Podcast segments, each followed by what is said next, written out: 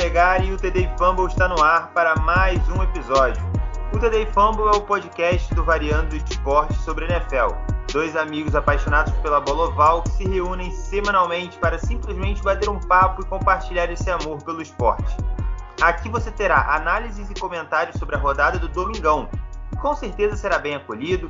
Vamos contar histórias, trazer convidados especiais, acompanhar de perto toda a temporada regular e playoffs e, claro, tudo isso com muito bom humor e uma bela pitada de clubismo. Que a cultura do futebol americano cresça ainda mais aqui no Brasil. E como sempre, ele, o meu companheiro aqui de jornadas da bola oval, Pedro Zaniol, está comigo. Tudo bem com você, meu querido? Putz, Calegari, dessa vez não tá tudo bem, porque ontem o meu Mac Jones tomou uma é. surra, cara. Meu Deus do céu. E semana que vem a gente pega os Patriots, os Patriots não, né? O Buccaneers em casa, Tom Brady voltando para Nova Inglaterra e eu, cara, tô com medo, tô com medo pela minha saúde mental nesse jogo porque vai ser complicado ver o Tom Brady dando uma surra nos Patriots na semana que vem. É, mas você acha que vai ser assim, uma surra? Você acha que vai ser pesado desse jeito? Sim, cara, porque a, a defesa dos Patriots ela é boa, mas o ataque do, do Buccaneers é, é absurdo de bom. Os caras conseguem fazer 20 pontos brincando em qualquer um. E em compensação, o ataque dos Patriots, que dozinha, cara. Ontem jogou muito mal contra o New Orleans Saints. E a defesa do Buccaneers é, é muito boa. Então, ok, vai ser aquele jogo assim muito é, sentimental, né? Todos os jogadores de ambos os times vão dar a vida, vai ser o jogo da vida. Mas o, o Buccaneers tem muito mais qualidade que os Patriots. A, a tendência é que eles ganhem com tranquilidade esse jogo. Não vai ser um, uma noite legal para o pessoal lá em Foxborough. É, então é isso. Começamos esse episódio aqui com. É, com muita tristeza, né? Eu não vou nem falar sobre o meu time, porque inclusive eu vou pular o jogo dele é, daqui a pouco mais à frente no nosso episódio. ah, mas o torcedor do Patreon já desligando aqui os áudios, é, não querendo mais escutar esse episódio do podcast. Bom, vamos lá, Daniel. Já que a gente começou nesse clima é, não tão, né? Amistoso, não tão feliz. Eu vou uhum. puxar para você já aqui então, para a gente, né, bater esse papo aqui, uma partida que com certeza os derrotados eles não esperavam uh, que esse clímax de, de, tristeza estivesse ao lado deles neste momento da temporada. É bem verdade que a temporada só começou, né? Só três, uhum. três semaninhas, mas mesmo assim, né? Os caras, né? Tem, entram com outra outra expectativa sempre, né? Obviamente estou falando do time do Patrick Mahomes, o Kansas City Chiefs, que ontem em casa perdeu e perdeu a segunda na temporada, né? Segunda partida seguida. Cara, sinceramente, sim, nem, nem lembro se eu já vi o Chiefs perder dois jogos seguidos. Então, derrota para um rival de divisão, o Los Angeles Chargers, 30 a 24 Cara, o que, que, você achou desse jogo, Daniel? Eu até anotei aqui várias coisas, mas eu quero saber você. O que, que você achou desse jogo aí? É, então, primeiro, é, falar da, da, equipe vencedora, né? O Chargers, é, se na última partida, né, contra o Dallas Cowboys eu falei que o jogo foi ruim porque eles só deram um tiro no pé, fizeram um monte de falta, dessa vez o Chargers é, jogou muito bem, foi muito muito corajoso, né? Altas quartas descidas eles foram e não tiveram medo do, do Patrick Mahomes e do Chiefs, foram muito ousados e confiaram, né? É, no seu quarterback, o Justin Herbert, que é muito bom. Ele, cara, tá no segundo ano dele jogando e o cara realmente é, foi uma escolha muito acertada. Ele é, ele é especial. É um cara que vai brigar por MVP no futuro, vai ser um dos grandes quarterbacks da liga. E, e cara, foi um, uma vitória assim é, de ponta a ponta, né? No primeiro tempo é, eles dominaram muito o jogo, no segundo tempo até tomaram um sustinho, levaram a virada, mas foram, foram corajosos e, e conseguiram vencer e, e mostra for, a força dessa divisão, né? É, o, o, Chargers vencendo na casa do Kansas City Chiefs, é, o Broncos e o, e o Raiders começando muito bem a temporada também. Vai ser uma divisão que, ok, o Chiefs, mesmo começando mal, continua favorito, mas vai ter que suar para vencer essa divisão. São quatro times muito bons. É, gostei bastante do jogo do, do, Los Angeles Chargers, mesmo o, o kicker deles é, não estava querendo ajudar muito, né? O cara quase perdeu, quase não, né? Perdeu dois extra points, é, quase complicou o jogo, mas no final das contas deu tudo certo. O Chargers conseguiu uma vitória e, pô, tão, tão de parabéns, porque é, o Chiefs é, é, o time a ser batido nessa divisão, né? Então todos os outros fazem times para tentar bater o Chiefs. Então quando você consegue fazer isso de maneira convincente na casa deles, né, com a torcida lotando, é, mostra que o Chargers está tá no caminho certo, assim, tá, tá construindo uma franquia realmente vencedora, Calegari. Boa, boa. Eu estava mutado. bom, é, bom, isso concordo com tudo que você falou, mas assim, um ponto que me chamou muita atenção foi justamente a questão da virada e do time se manter ali, tá ligado? É, centrado e entendendo a situação, sabendo o que que precisava fazer e tudo mais. Porque, cara, como você falou, né, o Zaniol, o time na divisão a ser batido é o Kansas City Chiefs. E eu diria até um pouquinho além. Eu acho que mesmo não tendo conquistado o Super Bowl na temporada passada, é um dos times a ser batidos na liga, né? Assim, se você na, na EFC é o time a ser batido. Antes da temporada começar, eu duvido que alguém tenha feito um prognóstico de uma final da EFC sem o Kansas City Chiefs. Duvido, né? Pode ter colocado um outro adversário alguém colocou Bills, alguém colocou Browns, alguém colocou, sei lá, o mais visionário já estava vendo ali o Derek Carr MVP e colocou Raiders, mas não colocar o Chiefs, eu acho muito improvável que alguém tenha feito isso. Até mesmo os torcedores dessa divisão, né? Porque a galera sabe que o, o, o, Mahomes é o Mahomes, né? Sabe do uhum. que, que o cara é. O rapaz é capaz. Então, é o time a ser batido. Então, assim, você abre 14 a 0. As três primeiras campanhas do Chiefs foram turnovers forçados pela, pela defesa do, do, do, do Chargers, né? Muito bem. E a quarta campanha, para completar, foi um punt. o time não uhum. conseguiu chegar no campo de ataque. Então, assim, o time do Chargers começou fulminante, arrasador, né? De, é, defendendo demais. Inclusive, eu acho que foi uma não sei se você vai concordar, ao longo do episódio a gente pode falar melhor sobre isso, mas assim, eu achei uma rodada muito das defesas.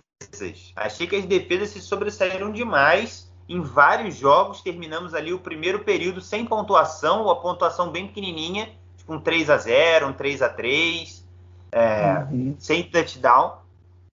E daí o, o Chiefs, eu até notei isso, cara, porque eu achei muito impactante. A primeira campanha do Chiefs que não terminou com uma tragédia, digamos assim, que o time conseguiu pontuar, foi um field goal faltando 20 segundos para o intervalo, ou seja, com quase 30 minutos de jogo.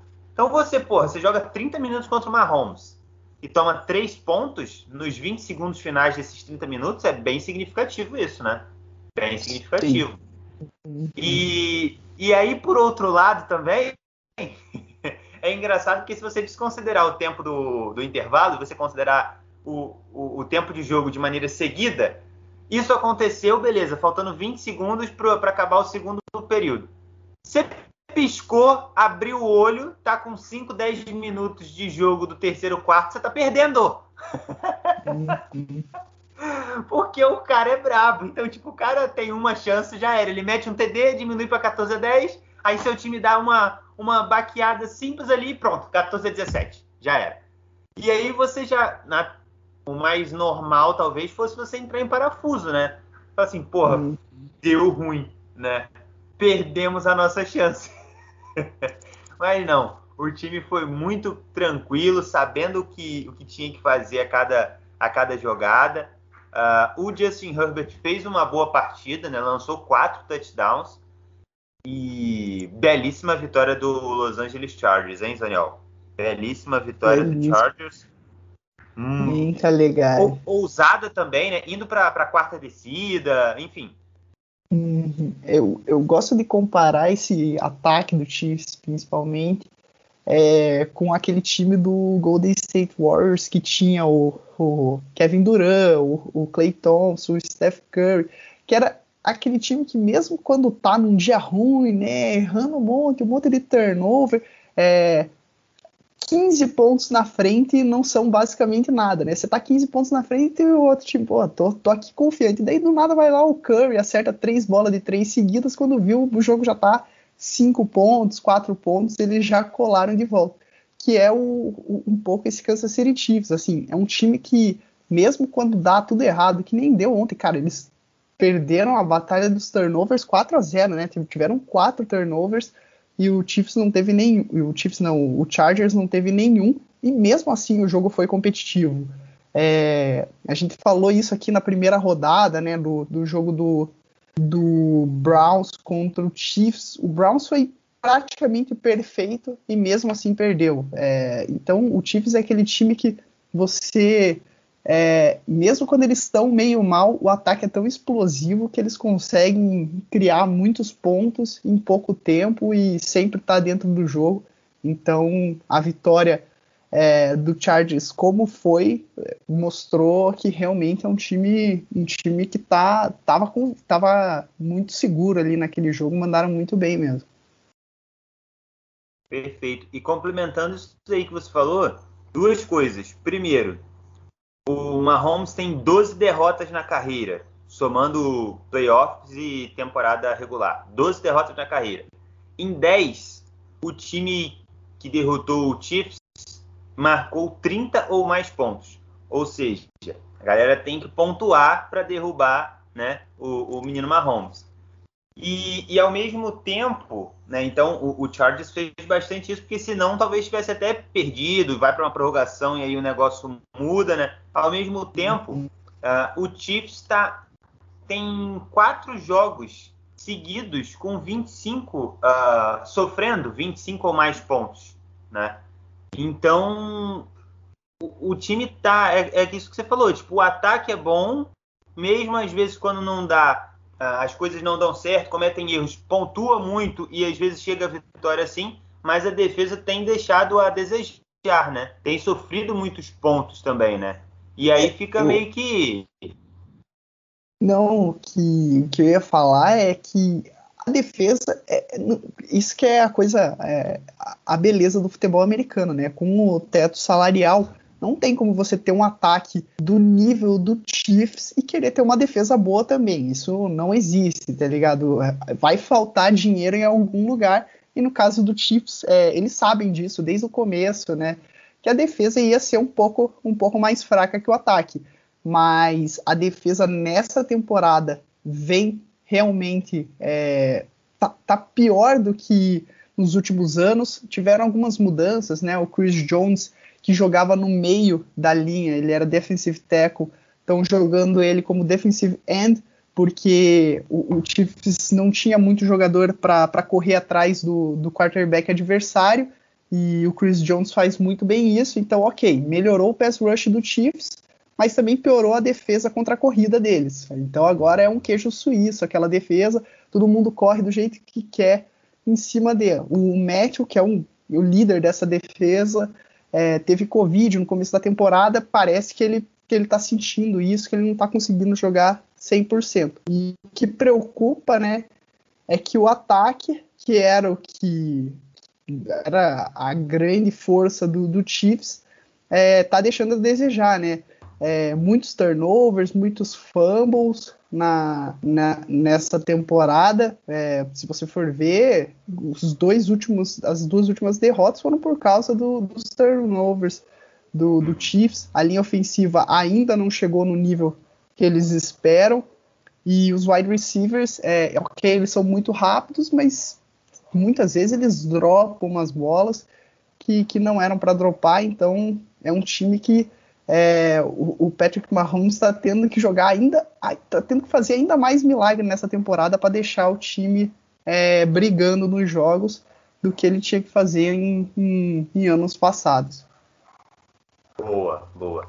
Ô Daniel, você quer falar para mim quem que é o Kevin Durant, o Clay Thompson e o Curry de Mahomes, Hill e, e, e Kelsey ou não? Podemos, você não quer se colocar nessa. Dá, nessa... dá, dá, dá para fazer, dá para fazer. O, o, o, Mahomes, para mim, é o, é o Duran, né? Que é aquele cara muito apelão que, oh, que ele é, é o cara que tem 2 metros e 10 de altura e arremessa é, melhor que muito armador, então é aquele cara super apelão. O Clay Thompson é. é o Travis Kelsey, que é aquele cara confiável, assim. Se o, o Kelsey aberto no meio de campo é o Clay Thompson aberto na, na zona morta. Pode mandar a bola para ele, que ele vai fazer a recepção, que ele vai meter a bolinha de três pontos. E o Tyreek Hill é o, é o Steph Curry. É aquele cara que você olha assim, não dá muito, mas do nada ele consegue acabar o jogo sozinho, né? Que ele faz uma coisa maluca, ou mete uma bola de três no meio da quadra, ou sai correndo, driblando todo mundo. Então dá, dá, dá para fazer essa comparação, assim. Boa, boa, não, gostei demais, hein? Gostei demais e tenho certeza que a pessoa que começou a ouvir esse episódio não conseguiu pensar nisso antes, que a gente iria fazer esse paralelo aqui. Muito bom. Mas é isso, né? 2-1 para o Los Angeles Chargers. Vamos começar agora, né? Terceira semana já é bom a gente falar os recordes, né? Porque já o negócio está começando a andar. 2-1 para o Chargers, 1-2 para o Kansas City Chiefs, hein? Campanha negativa aí da equipe que está na última colocação da divisão, né? Porque ainda calhou de os dois únicos invictos da Conferência Americana também jogarem nessa divisão, né? Uhum. o que dificulta ainda mais. Bota uma pimentinha a mais na dificuldade do Chiefs. Raiders e Broncos, que vamos falar daqui a pouco, estão invictos, né? 3-0, também são é, dessa divisão, divisão oeste da Conferência Americana. Mais alguma consideração sobre esse jogo, Daniel? Eu quero só destacar que o peixinho da, da primeira interceptação, o peixinho do jogador de, do Chargers foi coisa linda, tá? Mas foi assim, um uhum. peixinho cinematográfico. Se o jogo fosse em LA, não tinha sido tão cinematográfico assim. e, bom, o Clyde Edwards Hilaire, que já está sofrendo muitas críticas na internet, né, dos torcedores do Chiefs. Não são minhas críticas, não, tá, gente? É, eu, eu tava olhando ontem o, o jogo, o replay depois, né, para fazer algumas anotações.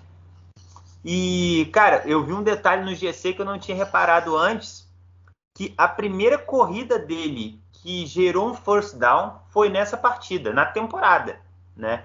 Então, talvez por isso aí um pouco das críticas, né, já em três semanas apenas em cima do running back dos Chiefs, né? Eita, legal.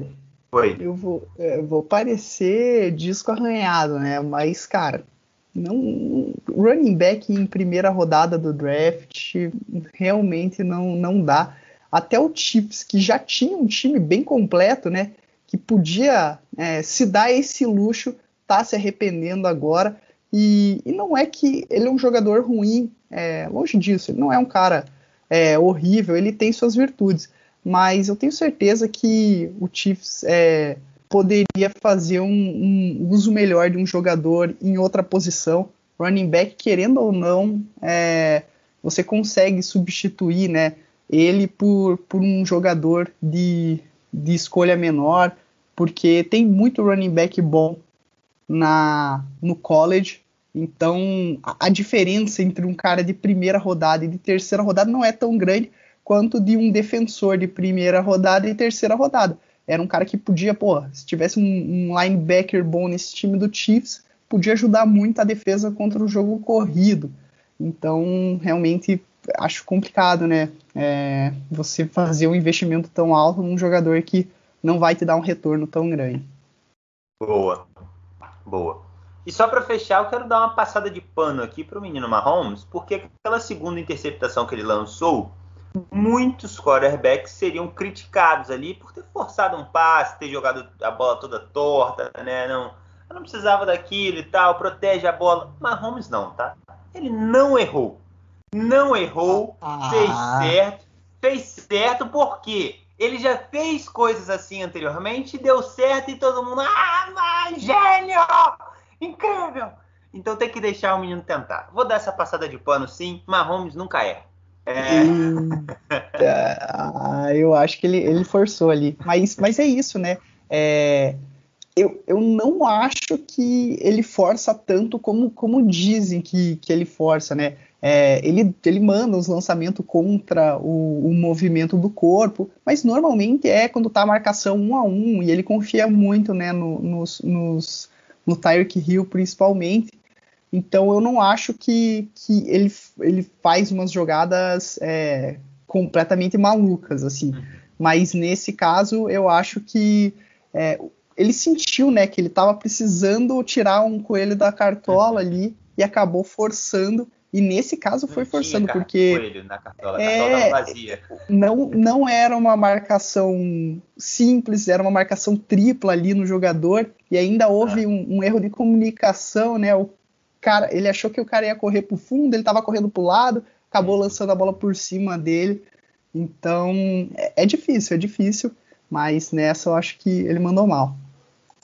É, boa. Mas outra coisa também, não, eu duvido muito que isso não seja treinado, tá? Eu acho que essas bolas que parecem, né, para muita gente, ah, tá arremessando de qualquer jeito, jogando pro alto e rezando. Cara, duvido que isso não seja treinado, tá? Duvido.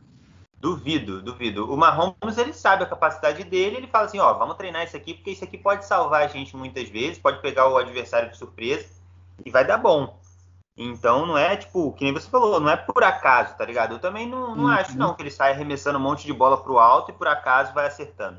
Bom, show de bola. Fechamos aí essa, essa abertura aí de episódio, né? Com bastante coisa sobre Chiefs e Chargers. Daniel, eu vou te dar agora, tá? É, você já até comentou no, logo na, na, sua abertura, mas eu vou te dar agora o espaço aqui para você falar o que você quiser sobre Saints 28, New England Patriots 13. Na verdade, New England Patriots jogando em casa, né? Aqui uma derrota cachapante, você já, já até falou isso também.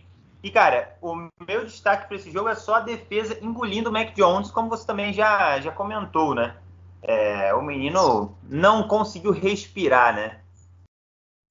É, então, o que é, preocupa bastante nesse, nesse time dos Patriots, é, a gente sabia né, que, que a defesa era melhor do que o ataque, mas é, ano passado o time tinha disparado o pior corpo de, de wide receivers da, da NFL e isso complicava muito a vida do, do Cam Newton, né, que estava machucado, estava com o ombro machucado e não tinha nenhum wide receiver livre para ele lançar. Isso, putz, acabou é, atrapalhando muito a temporada dele ano passado.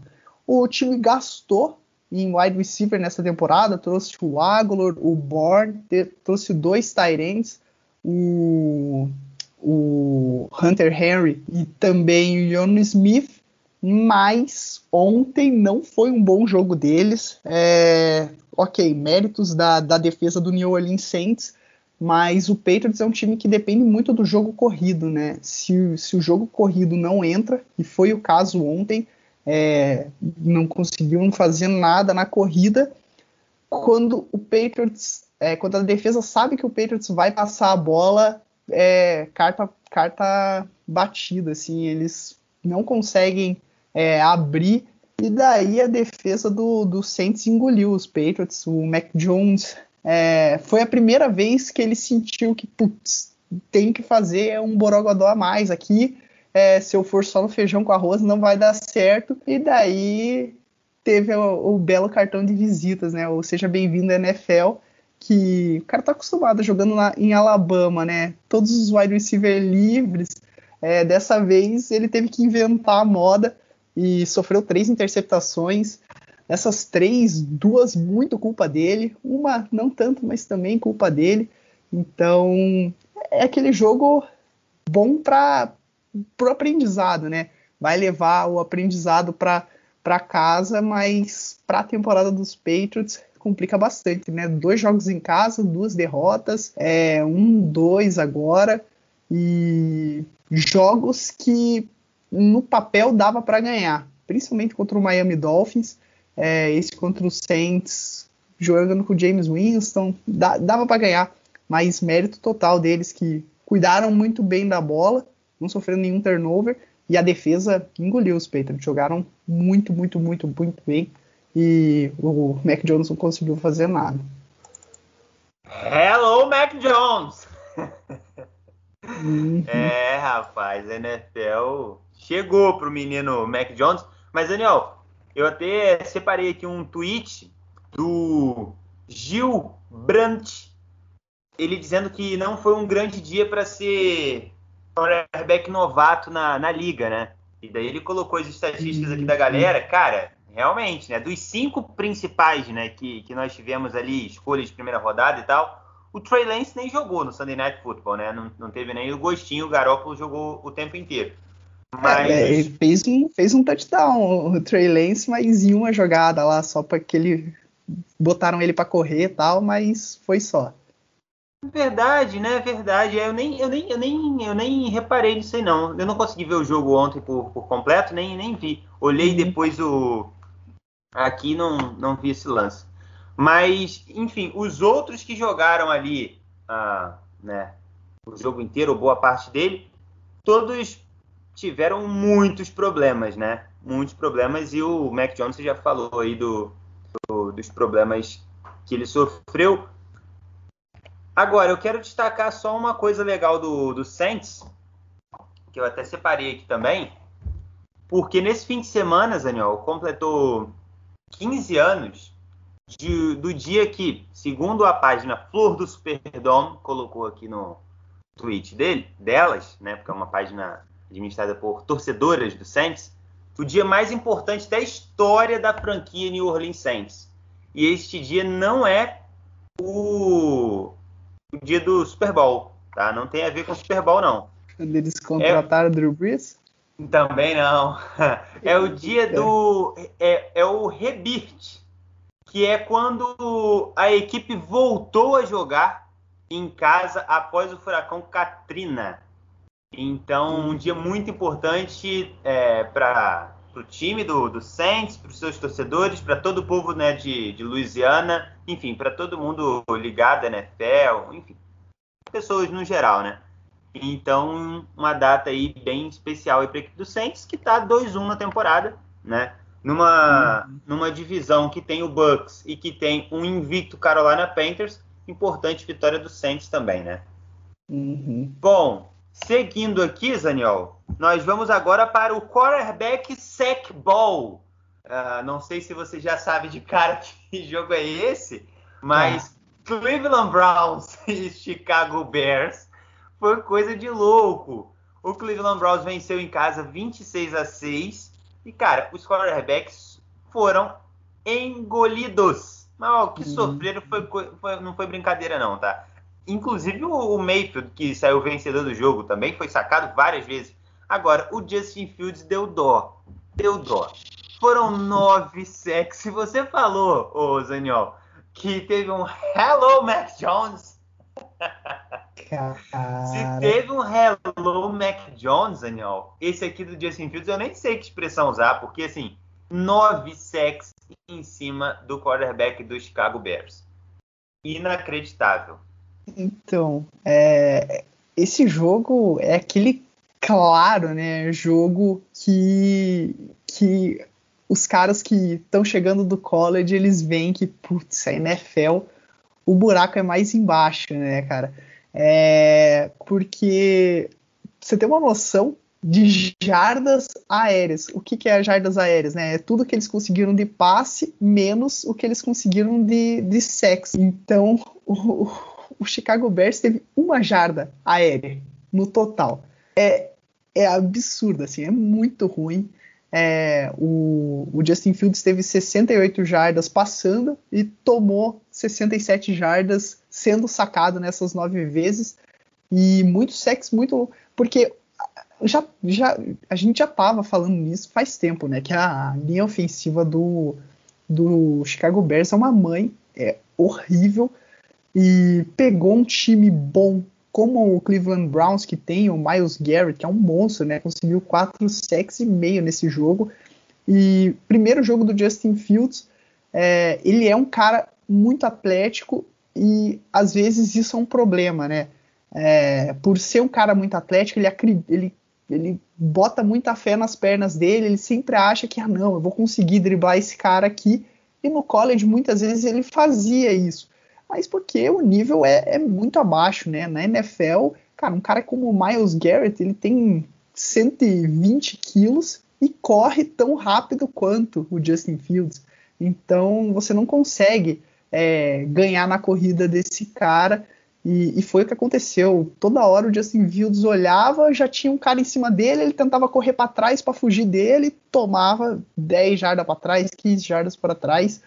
E, cara, foi aquele jogo assim que o Justin Fields vai, vai demorar para esquecer desse jogo aí. Foi é, traumatizante para ele. Mas é isso, é o primeiro jogo da, na, na vida dele na NFL. É, eu sou bem a favor do, de aprender jogando, né?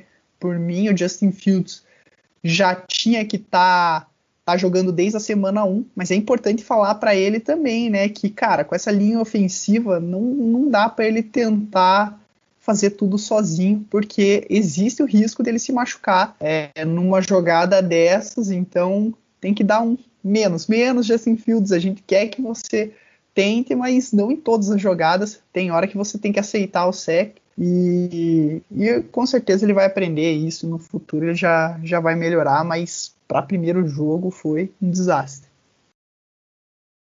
É, é até duro, né? Porque tipo, a gente vem pedindo, né, o o Fields, né, como titular, né, desde a primeira semana, né? Todo mundo, né?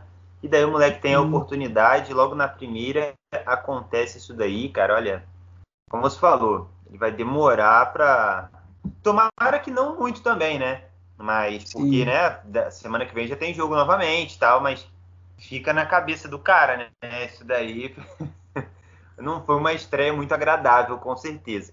Ó, um detalhe sobre o Miles Garrett que você falou, ele teve quatro sacks e meios, né? Foi oficialmente 4,5 dado sexo. E é o maior, é a maior quantidade de sexo em um mesmo jogo de um jogador do Browns desde 1982, que foi quando os sexos começaram oficialmente a, a serem né, ali marcados de maneira individual e tal. E, então, entrando para a história aí da, da, franquia, né? O, o Garrett uh, foi muito bem mesmo, como você falou, essa, isso aí que você falou da, do comparativo aí e tal, da, da velocidade perfeito. E assim, no, no primeiro quarto, a, a, defesa do Bears, é bom destacar isso também, né? Que a gente falou, ah, até o Mayfield sofreu também. As defesas foram muito bem no jogo. A defesa do uhum. Bears também fez, acho que, tudo que ela podia fazer. Mas aí chegou um momento também que ela toda hora estava no campo, né? Porque é. o ataque não ficava quase nada. Então a, a defesa não conseguia respirar, né? Também um pouquinho do lado de fora, dar uma descansadinha. E aí foi ficando cada vez mais difícil né, de, de não sofrer pontos, né, não tomar pontos da equipe de Cleveland, que é muito boa, né, uma das candidatas ali a, a, ao título. Então, bom, é isto né, que, que, que temos aí para a equipe do, do Bears, do Browns. Eu queria destacar duas coisas rapidinho, Daniel. Uma, o retorno de Odell Beckham Jr., Boa. voltando e voltando bem, com recepções e tal. Uh, enfim, eu gosto muito dele, né? Um bom jogador, né? Tratado lá para Nova York, né? Pô, jogou muito lá, lamento até hoje a sua saída. E outro destaque também é pro meu rookie, né, de defesa, que já meteu o primeiro seczinho dele na carreira. O Jeremiah Ovozu Koromoa. Uhum. o menino chegou, hein? O menino chegou começou também ali, acordou para a vida e já meteu o primeiro sec ali para cima do, de um QB, né? No caso, o Justin Fields.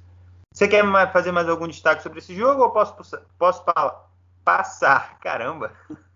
Não, é. Era, era, era o que eu queria falar do Justin Fields, foi isso.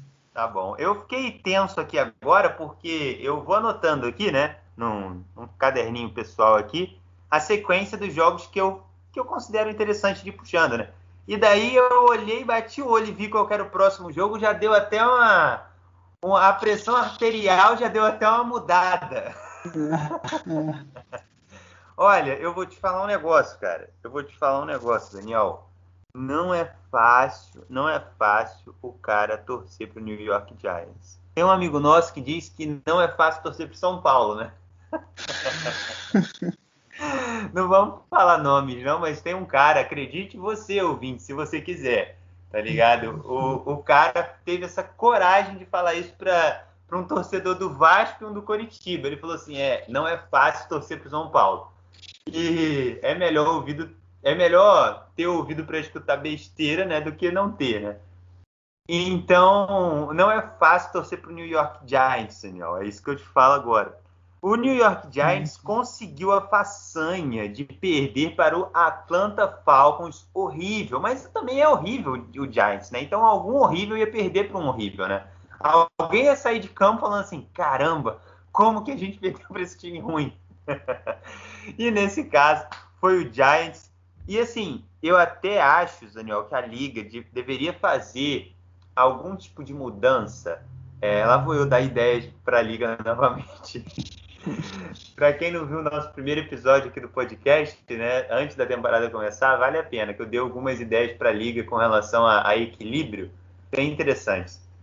É, mas assim, o jogo foi em Nova York, né? Na verdade, em Nova Jersey, né? Que o MetLife Stadium é em New Jersey, Isso. casa do, do Giants, né? E também do Jets. Mas assim, aí se você olhar o fim do jogo, quando o Ku, o kicker né, do, do, do Atlanta Falcons cobra ali o field goal e dá a vitória para o Falcons, né? Chegou 14 a 14 ali no finalzinho, faltando dois segundos para acabar, o Falcons mandou um field goal para dentro, 17 a 14 venceu. Logo a, a câmera já muda para o Daniel Jones. Ele tá com cara de pouquíssimos amigos. E daí, cara, mano, é muito, deve ser muito constrangedor, velho. Você imagina, você tá num estádio da NFL agora com torcida, porra, lotado, quase lotado você vai jogar em casa e tal, pô, domingão à tarde, tá todo mundo ali te vendo, cara, crianças, idosos, todo mundo. Você vai pegar um time ruim, aí você fala, pô, hoje é o meu dia, cara, hoje a gente vai brilhar. E você perde para um time horrível. Devia ter alguma, alguma regra na liga que nesses casos o mandante é protegido e sei lá, tipo, tem um tempo extra. Se o mandante perder, ele não sai mesmo derrotado, sai com meio ponto. Não sei, cara. Tem que ter um tapetão, sei lá. Porque, olha, é muito constrangedor, Daniel. Imagina, tenta se colocar na situação do Daniel Jones. Imagina a caminhada pro vestiário, cara. Deve ser terrível, velho. Terrível. Você quer enfiar a cabeça dentro do campo e ficar ali, cara.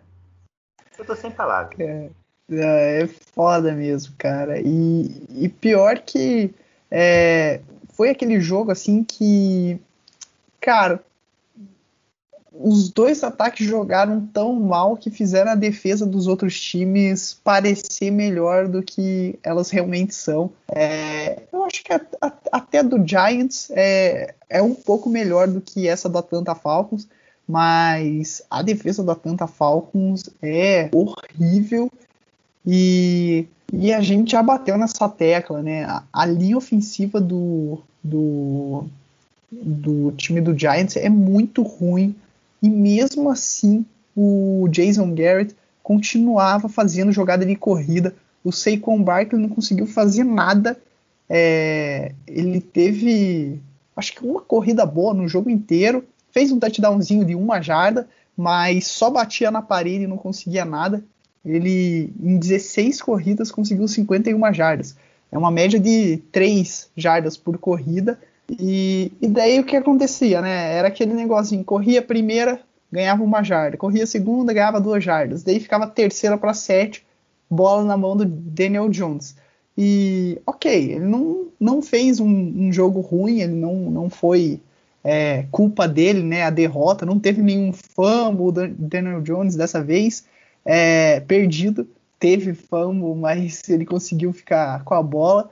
E não, não dá, né, cara? E se, se botar ele em terceira para um, terceira para dois, você já fica com medo, terceira para sete, putz, daí complica demais, porque daí a, a, defesa sabe que o cara vai passar, vai todo mundo lá para trás, e daí só fez 14 pontos nesse time do, do Atlanta Falcons, que a galera tava passando o trator, né? Tava todo mundo metendo mais de 30 pontos em casa, então é, esse ataque do, do, Giants vai. É, é, difícil brigar por, por alguma coisa com um ataque tão fraco desse. Principalmente a culpa da, da linha ofensiva. Eu acho que a linha ofensiva do Giants é, é muito ruim.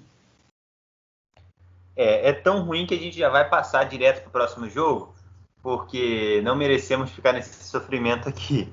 Vamos falar de Tennessee Titans 25 a 16 em cima do Indianapolis Colts. O Titans começou a temporada sofrendo uma derrota que ninguém esperava, pelo menos da forma como foi, né? Mas depois já engatou duas vitórias aí, hein, Daniel? É, e essa vitória foi para cara, vou vou vou vou falar uma coisa pesada, mas para mim é no ter, na terceira semana tá garantido o título da divisão. Para mim, esse, é, esse era o jogo do título. Esse time do Jaguars aí é horrível, todo mundo vai passar por cima. O Texans é, já não era um time muito bom. Vai jogar aí umas semanas com o Davis Mills, é, já era. E, e, a diferença, né? Agora o Tennessee Titans está 2-1 e o Colts está 0-3.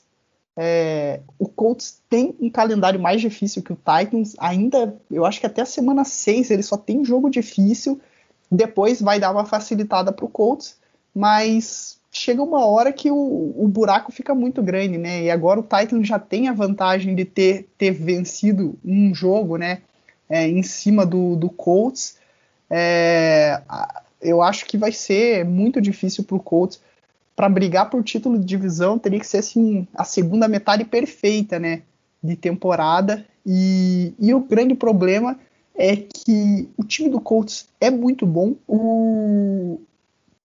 Gosto da defesa, gosto do ataque, amo a comissão técnica. Eu acho que o treinador do Colts é espetacular, mas o único jogador que eu não acho tão bom do Colts é logo mais importante, é o Carson Wentz. Então, putz, se depender dele para levar esse teu time aí é, uma sequência espetacular de vitórias, eu acho muito difícil.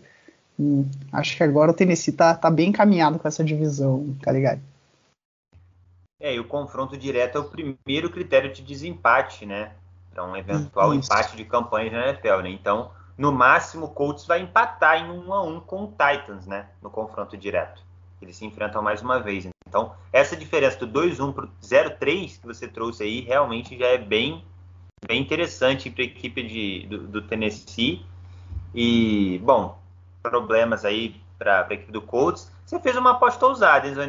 Eu e os ouvintes vamos ficar de olho nela aí, mas eu acho que também não. É, foi ousada por, por ser na semana 3, mas acho que a chance de você errar é, é, é, muito pequena. Bom, vamos lá, vamos seguir aqui então. Já que você citou aí o, o Jaguars, né? Outro time dessa divisão, o Texans jogou lá na quinta-feira, né? Inclusive tivemos o nosso pré-jogo lá no Instagram, como sempre, como de costume, toda quinta, 8 e meia da noite, né? pertinho ali da bola, da bola subir, né? Da bola ser chutada para o alto. Vamos falar então do outro time para fechar dessa divisão, Zanão, porque nós tivemos o, o Sunshine Miracle, né? É, não tem nada a ver com, com o, o Trevor Lawrence, o, o, lance, mas, bom, fica engraçado hum. falar Sunshine Miracle, né? Então, é, cara, o Jacksonville Jaguars recebeu o Arizona Cardinals e perdeu por 31 a 19 né, em casa, mas você já, já adiantou aí a situação da equipe e tal, né? O Jaguars, ambos estão invictos, né? O Jaguars invicto ao avesso, nenhuma vitória e três derrotas, e o Cardinals três vitórias e nenhuma derrota. Mas teve um lance incrível, né, nesse jogo que foi um Sim. TD de 109 jardas, Daniel, é isso mesmo? O campo tem só 100, né? É, o campo tem só 100 cara, que foi, foi, foi maluca essa jogada. É, vamos contextualizar, né, pro pessoal. Mano, mano, mano. O, o time do Arizona Cardinals, o kicker deles é o Matt Prater. E para quem acompanha a NFL há mais tempo, né, sabe que ele só é o só era, né, importante fazer esse esse é, adendo, né? é. né? O recordista é isso, isso, já vamos chegar nessa nessa segunda parte dessa história, mas ele era o recordista de field goal mais longo da história da NFL. Ele tinha um field goal de 64 jardas quando ele jogava lá no Denver Broncos. Na altitude ajuda um pouco é, a, a, bola viaja um pouco mais, ele conseguiu acertar um de 64 jardas e o cara realmente tem um canhão, a perna dele é absurda, ele faz uns chutes muito fortes e o Cardinals é, chegou, né, faltando dois segundos para acabar o primeiro tempo, os dois primeiros quartos, a bola estava na linha de 50 jardas do, do Arizona Cardinals, é, o Arizona Cardinals que venceu um jogo na temporada passada com uma Hail Mary, né, em cima do Buffalo Bills, eles confiaram tanto no, no Matt Prater que eles falaram assim, não, não vamos tentar um Hail Mary, né, é, com o Kyler Murray, vamos tentar um chute de 68 jardas que ia trucidar o recorde de, de field goal mais longo, né, 4 jardas a mais que o recorde anterior dele. E daí o Prater foi tentar. O Jacksonville Jaguars foi muito esperto, né? Falou: ah, vai que hoje o cara comeu pouco feijão, né? Tá fraquinho. Vamos deixar um cara ali na, perto da, da end zone. Se ele chuta esse, esse field goal curto, a gente tenta retornar. E, cara, não deu outra, né, velho? Faltou feijão pro Matt Prater, ele chutou a bola fraquinho, o cara e, e, ele chutou, a mira foi certa, né? Só que daí faltou, faltou é, força. O jogador pegou a bola e retornou 109 jardas. É o campo inteiro, a end zone dele mais as 100 jardas do campo. E é muito engraçado ver, né? Porque quando vai ter field goal, fica o, o kicker, o punter do outro time, um monte de cara grandão, né? Os caras de linha ofensiva que estão ali para bloquear. Então acaba ficando fácil o retorno, porque é um cara rapidinho contra um monte de brutamonte grandão ali tentando correr atrás dele. E os caras fizeram esse touchdown. Foi maluco, assim, foi tão, foi tão espetacular que eu tava vendo o jogo é, ao mesmo tempo na, na ESPN com o Renan do Couto e a ESPN sacaneou ele e deixou vazar o áudio dele só soltando um puta que pariu ao vivo enquanto ele via esse lance.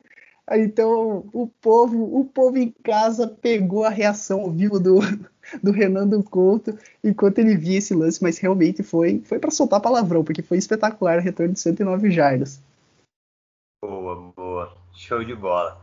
Bom, é, dessa partida aí, eu queria só destacar para vocês, Daniel, um começo arrasador aí do, do Arizona Cardinals, né?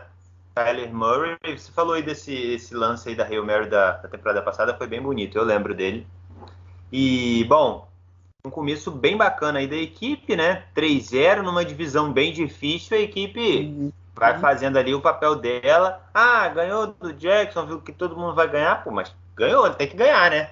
Eu tava refletindo, eu tava refletindo sobre isso, Daniel, de ontem para hoje, tá? Que o torcedor do Giants ele é, é isso, a gente é colocado para refletir e chega a algumas conclusões né, ao longo desse, dessa, caminhada reflexiva. Uh, pensando bastante até no time de Denver, né, no Broncos, ah, só ganhou de time morto, inclusive o Giants é um deles. Tudo bem, tudo bem. Mas se não ganha, a gente mete pau, né? Ah, não ganhou do Giants, quer chegar nos playoffs.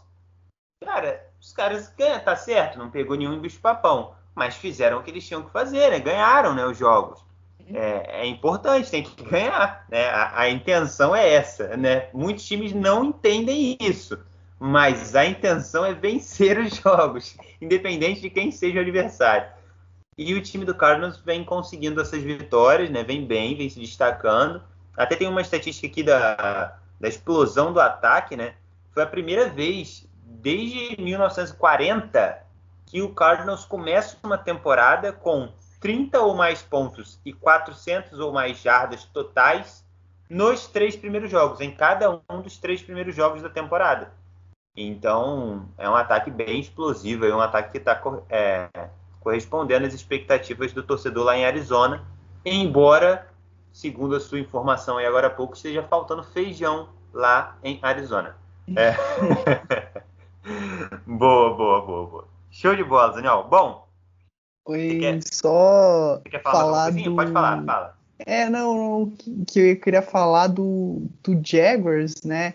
É, é que, cara, a gente tá nessa, né? De toda semana a gente fala, não, não, essa semana o, o, o Sunshine vai melhorar, vai, não vai fazer tanta bobeira. Mas, cara, vai ser uma primeira temporada longa para ele, porque o time é bem fraquinho e ele tá tentando. Não dá para dizer que ele não tá tentando, ele tá tentando, mas tá tentando até demais, cara. E, nossa, inventa uma. Cara, teve uma jogada que ele fez uma interceptação que o, o Jaguars um flip flicker, que é aquela jogada que ele dá a bola pro running back, o running back começa a correr, daí quando ele chega na linha, ele joga a bola de volta pro, pro, pro quarterback. Normalmente, em, na CNTP, né, condições normais, temperatura e pressão, é pro cara pegar essa bola de boaça, né? Porque a defesa achou que ia ser uma corrida, ninguém veio para cima do quarterback. A linha ofensiva do, do Jaguars é tão ruim que ele recebeu essa bola de volta já tinha três caras em cima dele. Em vez dele pegar e falar, vou deitar aqui, aceito o sec, não, vou tentar um passe correndo para trás, mirabolante lá para aquele cara que tá mais ou menos livre. O cara nem tava livre. Não deu outra, né? O defensor do Arizona Cardinals pegou a bola e foi correndo, fez um pick six, né? Um, um touchdown. Mas coitado do, do, do, Sunshine, tá, tá sofrendo esse time do Jaguars aí. Tão, tão, tão acabando com o brilho do Sunshine. Esse time do, do Jaguars tá, tá muito ruim, tá muito ruim. E ele tá tendo que inventar moda, né? Coitado. É, rapaz, complicado. Ele teve três sacks e duas interceptações né, nessa, nessa partida de ontem. Teve. Ah, outra que eu. Meu Deus do céu. Ele teve dois fumbles perdidos. Um dos fumbles, hum. sabe quem que foi? o cara que forçou o fumble, o running back dele. O Meu Deus. Back de, e, e, não foi nem assim, o cara empurrou ele para cima. Não, ele tava meio que ali tentando proteger o, o quarterback e dele deu uma cotovelada na mão do Sunshine enquanto ele tava indo arremessar a bola e sofreu fama. Então, nossa, esse time tá, tá tudo errado, cara. Tá, aí, que desastre. Aí é complicado. Quando até o seu companheiro de equipe tá ali para te prejudicar, é difícil, né? É difícil. É. Daniel, você já falou nesse jogo aí sobre o Matt Prater, né? O ex-recordista do field goal mais longo, que tentou quebrar o próprio recorde, né? Ah, nessa, nessa partida e não conseguiu, acabou tendo essa, essa jogada, essa kick six do Jaguars, né? O Sunshine Miracle. É, e agora a gente vai falar sobre o novo recordista, né? deixei, costurei ali para um ficar junto com o outro aqui, que vem da partida entre Baltimore Ravens e Detroit Lions. Na verdade, o Detroit Lions em casa perdendo para o Baltimore Ravens 19 a 17. Uh, bom, o, o recorde é só lá mais para o final da partida, né? Você quer falar uhum. alguma coisa antes do recorde? Ou você quero, quer começar quero. no recorde? Não, eu quero, eu quero fazer minha confidência aqui. que a gente faz a nossa brincadeira, né? TD e Fumble. Uhum. E daí você tem que escolher, né? O, o, time que você acha que vai ganhar, o time que você tem, é, que você acha que vai perder. Uhum. E eu confesso que eu olhei esse jogo e eu falei, bom, esse é a barbada da rodada. Eu tinha certeza que o Ravens ia ganhar da maneira mais fácil do mundo, o Detroit Lions. Só que, como eu sou muito. Eu falei, putz, mas não vou matar o Ravens, né? O Ravens é um baita de um time, o Lions também é um time ruim pra caramba, não vou matar essas duas logo agora no começo, ainda estamos na terceira semana. E nessa e dessa vez a gente só pode usar o time uma vez durante a temporada inteira. Eu falei, não, vou segurar esses dois aí que é, são, são incertezas, né? E vou, vou dar uma ousada aqui, vou escolher um time que, que pode ser mais difícil o jogo. No final das contas, deu certo mas, cara, se eu ficasse dependendo de um field goal nos últimos segundos para vencer o TD e fumble, nossa senhora, cara, eu acho que eu, eu não ia estar tá aqui para contar a história hoje. Eu acho que ia ter um piripaque do, do coração, cara. Porque, meu Deus do céu, o Ravens gosta de botar emoção num jogo. Todos os jogos do Ravens até agora com muita emoção. Ô, ô Zaniol, eu vou te falar, tá? Pro torcedor do Giants machuca bastante esse jogo, porque você vê um Detroit Lions aguerrido, né? Um Detroit Isso. Lions que tenta alguma coisa, enquanto o, o pobre New York Giants, coitado, não consegue nada. E, é... cara, Gary, é, isso é algo legal pra gente, pra gente dizer, né? É, são dois times que, que montaram seus elencos de maneira completamente diferente, né? O, o ataque, o, o, o, Lions é um time que não tem muito wide receiver bom. O melhor recebedor do time é um tight end. Os wide receivers é uns caras com, com, nem conheço o nome quase, assim, jogador.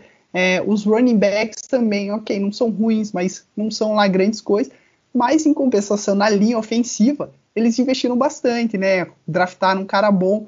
Então, aquele primeiro tempo contra o, o Packers deixou isso muito claro, cara. O Jared Goff nem é tudo isso como quarterback, o cara pode ficar ali 10 segundos não chega ninguém para cima dele, tá sempre bem, é, bem tranquilo, né, bem protegido. Então, é uma, uma filosofia que eu gosto bastante e acho que o Lions mandaram bem nessa. A linha ofensiva é, são de leões, né? Bom. Bom, vamos lá. Eu queria destaques aqui, tá? Pontuações que eu preciso fazer. Primeiro, o Tucker quebrou um recorde histórico? Quebrou um recorde histórico. Mas não é só a gente que dá uma zicada, não, hein, Zaniol? O GC da transmissão gringa também, tá? Porque no começo da partida, o Tucker foi cobrar um field goal de 49 jardas moleza para ele. De olho uhum. fechado, vendado, normalmente ele faz. Apareceu no GC. 27 field goals seguidos convertidos fora de casa. O maioral, segunda maior sequência ativa na liga. Ninguém segura o homem. Bola para fora. e, e, é legal falar que o primeiro que ele marcou, que foi um de 39 jardas, é... Nossa, ele também bateu super mal, que a bola passou riscando a trave foi. ali. Foi. Então ele, ele demorou. Isso, ele demorou, demorou para aquecer, né? No começo ele tava meio mal, mas o resto é história, né? Depois que a perna pegou fogo, daí é. ninguém segura. É, depois que pegou no breu, né? Ele engatou a quinta ali, meu filho, já era. É, outra coisa também que essa foi outra partida que me chamou bastante atenção a força das defesas, né? As defesas se destacando é, na, ao longo da, da partida. E o, o, Detroit Lions, né? Isso aí agora pegando até isso que, que nós falamos agora há pouco aqui, né? Que eu falei, né? Brinquei como torcedor do Giants, que é triste ver o Detroit Lions aguerrido e tal, e o Giants não. Mas assim, o time foi muito, foi muito forte também. Né? Assim como a gente falou lá no começo do, do Chargers, que abriu 14 a 0 no Chiefs, tomou a virada do Mahomes. Já no segundo tempo, você, puto, fora de casa, né? O normal seria o quê? Você baixar a energia, né? Falar assim, ah, que merda. A gente achou que era hoje não, hoje não, hoje sim, derrota pro Mahomes. Mas não, o time foi lá e revirou o jogo e venceu. O Lions a mesma coisa, né? Acordou tarde para pontuar, mas né, ou, seja, saiu perdendo, né, para a equipe do Ravens, empolgado, que tinha batido Chiefs, Lamar Jackson, não sei o que, blá blá blá. O time foi lá, cara, acordou para a vida, se recuperou, conseguiu reverter também uh, um, um, placar que estava bem adverso. O Detroit Lions não pontuou no primeiro tempo, tá? Só para quem não assistiu o jogo, foi basicamente isso. O time saiu zerado do primeiro tempo. E na segunda etapa conseguiu virar o jogo ali para 17 a 16, chegou nos segundos finais vencendo a partida, né? E aí veio uh, o momento histórico ali do Justin Tucker, né? Então, assim, Daniel, é legal de ver, né? Tipo, ah, o time tá mal, tá 0-3 na temporada, ok, não vai conseguir nada, provavelmente, sim, de playoffs nem nada, mas é um time aguerrido, né? É um time que tenta, né, algumas coisas, né? Principalmente em casa, né? Outra, outra comparação que eu falei do Giants, né? Pô, o time tava jogando em casa, torcida presente, entendeu? Ah, quando, quando o time virou, as câmeras mostravam a, a, imagem da torcida, pô, todo mundo sorridente, feliz, tá ligado? Porra, é o nosso time. Ah, Detroit Culture. Ah, respeita nós. Aqui em Detroit o buraco é mais embaixo. depois o Tucker falou que não. Mas o time né, foi aguerrido e isso me chamou a atenção. Queria destacar aí da, da essa singela homenagem à equipe derrotada. É. Isso, é, só a, a, dó, né, é que, cara, eles foram. A defesa, como você falou, muito a bem. A dó é que eles... o time é ruim, né? Não, e, e, e, eles foram praticamente perfeito. Esse praticamente que é o que matou eles, porque antes é. do field goal da vitória, Eu eles estavam numa quarta, é, uma é. quarta para 19, é. cara, 19 já. Com o Lamar é. Jackson, você sabendo, Lamar, você só pode lançar a bola. Cara, é, é um sonho de qualquer defesa. E a defesa do Lions estava jogando bem. Só que daí eles fizeram aquilo que muita defesa fez. Teve outro time que fez a mesma besteira, mas deu certo na, nessa semana na NFL. Que é você ficar com medo do cara fazer uma jogada de 50 jardas e botar todo mundo lá atrás e todo mundo na linha do, do first down. Daí o que acontece? Ok, eu não vou fazer um passe de 50 jardas, eu faço um de 30 aqui, no meio, no, entre esse, esse buraco, né, da linha e dos caras que estão lá longe, e foi o necessário pro, pro Lamar Jackson, conseguiu esse passe de 36 jardas e botou o Justin Tucker em zona para fazer o field goal. Então, um jogo que era para ter sido vitória do Lions, uma cagada da defesa, simplesmente matou a chance deles. É, eu, eu sabia que você ia destacar isso aí, mesmo sem a gente combinar. Eu também anotei isso aqui, né, cara? Uma quarta para 19 não tem como, né, velho? Não tem como, assim, no final do jogo, né, Zaniel? Você desesperado, pressionado, adversário perdendo e tal depois de estar tá ganhando né, por bastante, tomar uma reviravolta. Isso escancara aí a fragilidade né, do time do Lions, né? E por que, que o time tá 0-3 na temporada e né, vai seguir nessa toada aí. Mas, enfim, a, a, defesa foi bem a maior parte do jogo. Deu essa bobeira aí. E essa bobeira possibilitou um momento histórico, né, Zaniel? Porque daí o Ravens ainda caminhou mais um, um tiquinho ali não conseguiu caminhar tanto, a defesa continuou ali forçando o Lamar e tal. Nem caminhou. Foi não dois passos incompletos. Não? não, ele é lançou mesmo? uma bola no chão para parar o relógio e dele tentou um passe pro, pro ah, lado verdade. que não deu jarda nenhuma e daí teve que ser aquele field goal de 66 jardas, é. o field goal para bater o recorde. É isso, um field goal chutado do campo de defesa, né? Do ah, Ravens. o, o, o recorde era do, do Prater, né? Que você falou de 62 jardas. 4, né? 64. 64? 64. E, e daí o Justin Tucker agora mandou um de 66 jardas. É isso mesmo que você ouviu. 66 jardas. O cara mandou uma patada, Zaniol. Olha. Direito a, a bola quicar no travessão emoção, antes de entrar, né? Uh. Exatamente.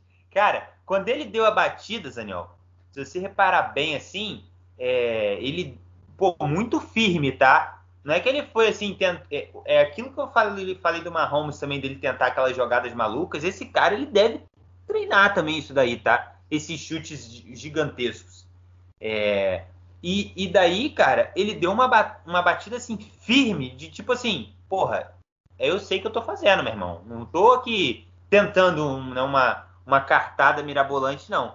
E ficou só aquela apreensão, né? Será que ela vai chegar? Porque direção claramente ela tinha desde o momento que saiu dali, saiu o chute. Ficou só aquele negócio. Será que vai ter feijão suficiente, Zaniel? Será? E daí, cara, putz, foi um, foi um feijão enlatado ali, delicioso, né? Porque, como você falou, o, para quem né, acompanha NFL, é como se fosse uma trave de futebol de cabeça para baixo, né? E aí uhum. o travessão fica na parte de baixo. A bola foi com uma rotação tão perfeita, tão bonita, que ela bateu no travessão na parte de baixo, subiu e rebolou e foi para dentro. sensacional, cara. Sensacional. Coisa linda, hein, Daniel? Coisa linda. Ah, cara, pô, tá de parabéns, velho, porque é muito difícil fazer isso. E, e ele treina muito. É, diz que é, em treinos ele já acertou até mais longos de 70 jardas. Mas é isso, né? Treino é treino, jogo é jogo, cara, na, com um monte de cara correndo para cima de você, toda a pressão. É. E, ele deu, deu, deu sorte não, né? Mas é, o estádio do Detroit Lions é, é, fechado, né? Não tem vento, nada. Então isso acabou ajudando. É, se tivesse um ventinho que fosse, ele não, não chegava essa bola ali na. Foi na medida perfeita do, o que precisava e que vitória, né, cara? Com, com um recorde no último segundo, que, que ah, absurdo. Mas um detalhe aí também, Daniel, é que o recorde anterior do, do Prayer era no, na altitude, né? Que de certa Isso. forma facilita um pouco a bola viajar um pouquinho mais, né? Então o, o, o Tucker conseguiu num estádio fechado, como você falou, não ter vento ajuda, mas não tem também essa altitude que leva a bola um pouquinho mais, né? Então, Isso. porra, é incrível o, o que o cara conseguiu um baita feito aí do, do, do Justin Tucker. Bom, show de bola, Daniel. Para a gente fechar esse primeiro horário aí, duas vitórias, é, uma acho que bem provável e outra acho que bem improvável antes da rodada. É, o, vamos para improvável primeiro, vai. Pittsburgh Steelers em casa perdendo para o Cincinnati Bengals, 24 a 10. É, então, esse jogo aí é aquele jogo que, se nas duas primeiras semanas a torcida dos Steelers ainda, tipo, ah, não, não, foi só duas primeiras semanas, é, não necessariamente significa que, que o nosso ataque é tão ruim assim. É, agora contra o. o agora todo mundo já sabe. Banks, é, o ataque é muito ruim. O, você olha assim, caraca, o Big Ben teve mais de 300 jardas, só que ele arremessou 58 bolas. É, é, é para conseguir 300 e, e jardas com 58 arremessos significa que foi só passe de 5 jardas, só passe curtinho. O, o running back, coitado, é, a linha ofensiva é tipo a do, a do, do Giants também. O cara só corre em cima de, de defensor não consegue nada no Najee Harris e cara, daí o, o Big Ben, é, porque a vida inteira dele, né, ele teve um super braço, tinha uma linha ofensiva boa, então ele tá acostumado a lançar a bola longe. Só que agora ele já tá mais velhinho, teve problema com lesões, a linha ofensiva não é tão boa. Então, às vezes ele até tenta umas jogadas ah, não, agora vou tentar aqui uma, uma jogada mais longa. Mas aí, putz, o braço dele já não é mais o mesmo e daí dá muito errado. Teve duas interceptações, é, cara, o time foi, foi mal. O Joe Burrow, o Joe Burrow nem, nem fez um super jogo, né? Ele só foi mais. É, não, não errou tanto. O jogo corrido do, do Cincinnati foi bem e venceu convincentemente aí o, o time do, do Pittsburgh Steelers e um bom resultado pro, pro Bengals, né? Agora tá campanha positiva, ganhou de um time da sua divisão, uma, uma vitória boa deles. Boa, boa, boa. Bem, bem importante esse resultado da equipe do Cincinnati Bengals. Bom, uh, sobre a equipe do Pittsburgh Steelers, Daniel, uma estatística que nada legal. A defesa dos Steelers não conseguiu nenhum sec nessa partida ser a primeira vez nos últimos 76 jogos da equipe. Uh, a sequência que, que, vinha acontecendo, né, 75 jogos seguidos com pelo menos um sec, né, um ou mais secs, era a mais longa desde 1963, quando os secs começaram oficialmente né, a, a serem ali contabilizados. Então, a, a, gente já falou isso na semana 1 também, com a vitória dos Steelers em cima do Bills, falamos na semana passada, né? Se a defesa não tiver um dia brilhante, o ataque é bem ruim, já era. Um, um beijo, um abraço. Ainda assim, se a defesa for brilhante e o ataque for muito ruim, como foi ontem, talvez nem desce também, né?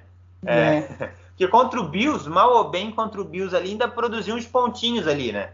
Não fez 10 pontos. Se faz 10 pontos, perde para o Bills também na primeira semana. Sim. Mas com a defesa não conseguindo colocar para fora tudo que ela pode gerar, a chance do Pittsburgh Steelers vencer a partida é, é quase Giants. É quase Giants chance. Então, então é duro, tá dura a vida do torcedor de Pittsburgh. Oi, é, e essa, vou, vou, ter que meter a corneta, hein? Essa, eu acho que a torcida do Pittsburgh não, pode botar na tua conta, né? Porque o cara zicou, falou que o TJ Watt ia ser o Defensive Player of the Year. O maluco se machucou, não jogou hoje. E, cara, no primeiro jogo que ele não joga, o time não consegue um sec depois de 75 jogos seguidos. Tipo, é absurdo essa sequência.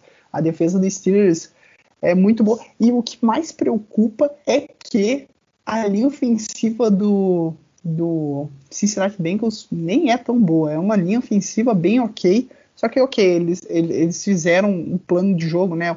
O, o treinador, o Zach Taylor, mandou bem. Era várias corridas, passes rápidos. Então, não deu chance para o Joe Burrow ficar muito tempo com a bola. Mandaram bem, mas preocupa, né? Essa, essa defesa dos Steelers não jogar tão bem, esse time aí não, não vai longe. Para que o torcedor dos Steelers não queira me cancelar, eu não tenho nenhum interesse em zicar a equipe de Pittsburgh, tá? Inclusive gosto bastante, bastante mesmo do TJ Watt, por isso que eu, eu coloquei como, como defensor da temporada, né? Mas assim, ele é o expoente do time, né? Ele é o 10 e faixa, do time não, da, da defesa, né? Falando do time de defesa, né? Ele é o 10 e faixa, né? Então se esse cara não joga, realmente a galera sentiu falta ali de, de um cara para né, comandar ali a, as ações, né? Sentiram falta do líder, Zaniol, da equipe, e aí deu ruim total. Para a gente fechar, Zaniol, esse primeiro horário, tivemos uma vitória acachapante do Buffalo Bills. A gente falou dos Steelers aí, que né, na primeira semana e tal, ganhou do Bills surpreendentemente. O Buffalo uhum. Bills 43 a 21 no Washington Football Team. Uh, bela derrota da equipe de Washington. É. e, e, o que, que, você acha dessa partida? É, não, não tem muito o que falar, né? O que, o que eu dá, é, dá para falar é que... a derrota do Washington. É isso. Depois de três semanas, é, eu já posso dizer, fui enganado pela defesa do Washington Football Team. Eles são bem overrated.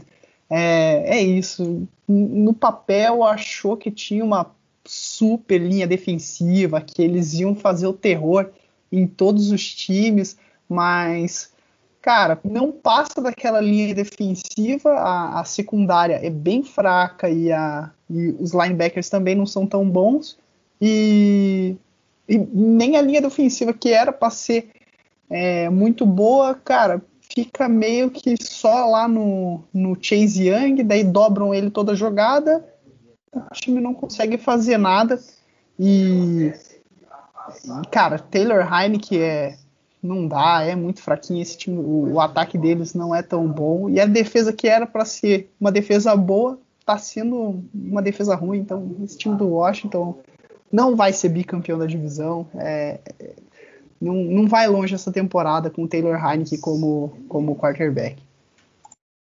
Boa. Uma estatística legal aqui do Josh Allen, quarterback do Buffalo Bills. Ele é o primeiro jogador na história do Buffalo Bills com quatro passes para touchdown, nenhuma interceptação e um touchdown terrestre dele, né? Que ele correu para a end zone em um mesmo jogo. Tudo isso em uma mesma partida. Boa aí a estatística do, do rapaz, que ainda completou 32 dos 43 passes que tentou, lançou para mais de 350 jardas. Bom jogo aí do, do Josh Allen. É, mas daquilo que eu falei agora há pouco, né? Da, da reflexão que o Giants me traz pegou um time que, ah, não é lá essas coisas, contra o Washington é mole produzir assim, mas, cara, tem que produzir, é isso aí, não é? Entendeu? Não, tem que, né? É, não tem como desmerecer o cara. Ele tem. E nesse tipo de jogo a gente quer que ele produza muito mesmo. Se for para ele produzir pouco, que seja num jogo contra uma baita defesa, né? Contra um time que traga muita dificuldade. Se ele produz pouco contra o Washington, aí realmente tem sérios problemas lá em Buffalo, né? A Buffalo que Buffalo Bills agora que é o time que dá mais orgulho para o estado de Nova York é, declaradamente todo o estado agora torce para o Buffalo Bills. Não, todo, todo mundo agora. We are all Buffalo. Todo mundo é Buffalo Bills. É. Bom, fechamos então, né, Daniel, esse primeiro horário? Com essa Fechou. boa vitória do Buffalo Bills, que agora já está com campanha positiva, né? Começou com aquela derrota lá para os Steelers, né? Que ninguém esperava. Agora já está 2-1 na temporada. O Washington 1-2. Detalhe, conferência, conferência não, divisão leste da NFC, em apenas três semaninhas já soma sete derrotas, hein? Voando, tá, tá voando. A divisão sensacional. É, Zaniol, passando para o segundo horário aqui, Começando com um atropelo, tá? Eu falei do que todo mundo em Nova York agora é Buffalo Bills, porque o Jets não conseguiu um ponto sequer contra o Denver Broncos. 26 a 0. O que, que é isso? Tem, vamos falar alguma coisa ou vamos passar por respeito à equipe de Nova York? É, o Jets merece a quantidade de, de palavras, a quantidade de pontos que eles fizeram, absolutamente nada. Então, esse time do Jets é, é ruim demais. E o Zach Wilson é meio que parecido com o Jaguars, né? Ele tá tendo que é, fazer muito com pouco, tá tendo que inventar moda. E pegou uma ótima defesa do, do Denver Broncos que engoliu eles e, cara, o Ted Bridgewater, ele é, ele é aquele cara, assim, que é, ele vence o jogo sem inventar moda, né, cara? Ele só faz o, o, básico lá. Ok, não é só isso, né? Ele consegue grandes jogadas tal, mas ele não é um cara que é, vai inventar muito, não, não, é, mas é o que o, o, Broncos precisava, né? Tem muitos jogadores bons é, correndo com a bola para receber passe tem uma defesa muito boa, então em jogos contra times que nem o Jets é basicamente isso que precisa. É um cara que só faz o básico, leva ali o time para vitória e vamos para o próximo. Boa, show de bola. Então vamos, vamos para a próxima também aqui. ah, bom, a vitória, na minha opinião, surpreendente, até porque foi o meu palpite para TD. Inclusive, meu primeiro erro na temporada, né? Ah, fui traído aí, né? Pela, fui iludido, fui iludido pela euforia dos torcedores de Seattle. O Minnesota Vikings vencendo a equipe do Seahawks 30 a 17, Daniel, conquistando aí a primeira primeira vitória na temporada, não é isso? É isso. É isso. E, e, essa essa essa tá na minha conta, né? Porque eu ziquei o Seattle Seahawks. É, cara, eu fui querer ser diferentão, né? Porque tava todo mundo muito animado com o 49ers e com o Rams, com razão. Mas eu falei, pô, os caras estão esquecendo o Russell Wilson. Desde que ele chegou em Seattle, todo ano eles conseguem mais de 10 vitórias. Todo ano o time é muito regular. O Pete Carroll é um baita, baita treinador é, eu falei, pô, estão tão deixando o Seattle Seahawks de fora e eu acho que o Seattle Seahawks vai calar a boca de muita gente e vai mostrar que ele ainda é, né, é uma potência nessa, nessa divisão que ele, que ele vai brigar pelo título dela. Mas, cara, nessas três primeiras semanas, é, o, o ataque ok, tá, tá bem, mas não tá tão bem. E a defesa é um, é um buraco. Todo mundo faz o que, o que, o que quer em cima desse time do, do Seattle Seahawks. A defesa é muito ruim. E, e é louco, né? Porque imaginar que, para mim, o melhor jogador do, do Vikings, né, que é o Dalvin Cook, o running back, não jogou. E mesmo assim, o reserva dele destruiu. O cara conseguiu 112 jardas correndo, é, conseguiu 59 jardas recebendo a bola. Então, mais uma vez, isso prova, né, que, cara, a diferença entre um super running back e um running back reserva, no final das contas, não é tão grande assim quando as outras partes do time estão funcionando, né? Quando você consegue passar a bola, quando a linha ofensiva te protege, você pode botar um jogador é, pior e mesmo assim ele te entrega é, praticamente a mesma coisa. Então, uma vitória boa para o Minnesota Vikings, porque se ficasse 0-3, meio que a temporada já ia para o saco. E uma derrota preocupante para o Seahawks. Eu tenho certeza que vai melhorar. Não acho que vai ter uma temporada é, com mais derrotas do que vitórias, mas agora com, a, a, divisão tá, tá ficando longe, né? Porque já tem dois times com 3-0, eles com 1-2 se eles perderem esses jogos contra Cardinals e Rams, praticamente a temporada já era para eles. O título de divisão, pelo, é, pelo menos, vai para o vai espaço. Daniel, eu, eu vou fazendo um, uma conta rápida aqui agora. Não é querendo colocar desespero no torcedor do Seattle, nem é, ah, semana 3 e tal, acabou o mundo. Nada disso. Mas é mais ou menos aquela continha que nós fizemos lá do Colts, né? Porque você falou bem aí da, da, da, da situação da divisão, né? Você tem o Rams e o Cardinals com 3-0. Você ainda tem no meio disso um 49ers com 2-1. Hoje o Seahawks é a lanterna da divisão, né? Com 2. Se você imaginar, vamos imaginar aqui, todos os quatro times são bons. Na teoria, todos têm capacidade de vencer todos, né? Uhum. Vamos colocar uma coisa justa aqui para todo mundo. Todo mundo aperta a mão, cada um vence o seu jogo em casa. Não muda nada a tabela do que está agora né? Uhum. Tipo, cada, você adiciona aí mais seis semanas para cada um na tabela, né? Ou seja, a gente iria para a semana nove é. e a tabela não muda. E a tabela não muda, né? Então, o, o Seahawks hoje, para conseguir tirar essa, essa desvantagem dentro da divisão, ele tem que começar a ganhar mais do que ele, ele teria que ganhar dois Tem que ganhar do confrontos Cardinals, diretos, dois, né? É, exatamente, exatamente, né? Esse negócio de cada um ganhar o seu em casa, por exemplo, para o Seahawks não, não, não seria mais um, um, negócio, né? Não seria mais legal. Isso é bom para o Rams, que está com três vitórias, né? Para o Cardinals, aí é beleza, é. porque você se mantém lá, né? Teoricamente, se você fecha tudo isso assim, é claro que não é assim que acontece, a gente sabe, mas Sim. só fazendo uma suposição e mostrando que, como você falou, o Seahawks tem que abrir o olho, né? Tá começando a, a, ficar longe. A divisão é mais difícil que tem na NFL, né?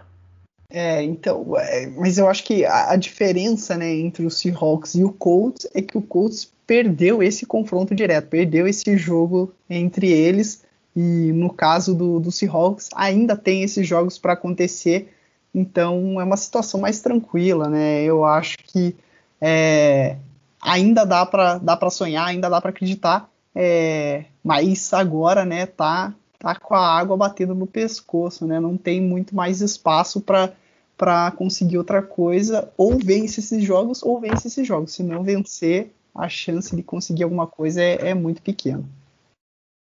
Boa, boa.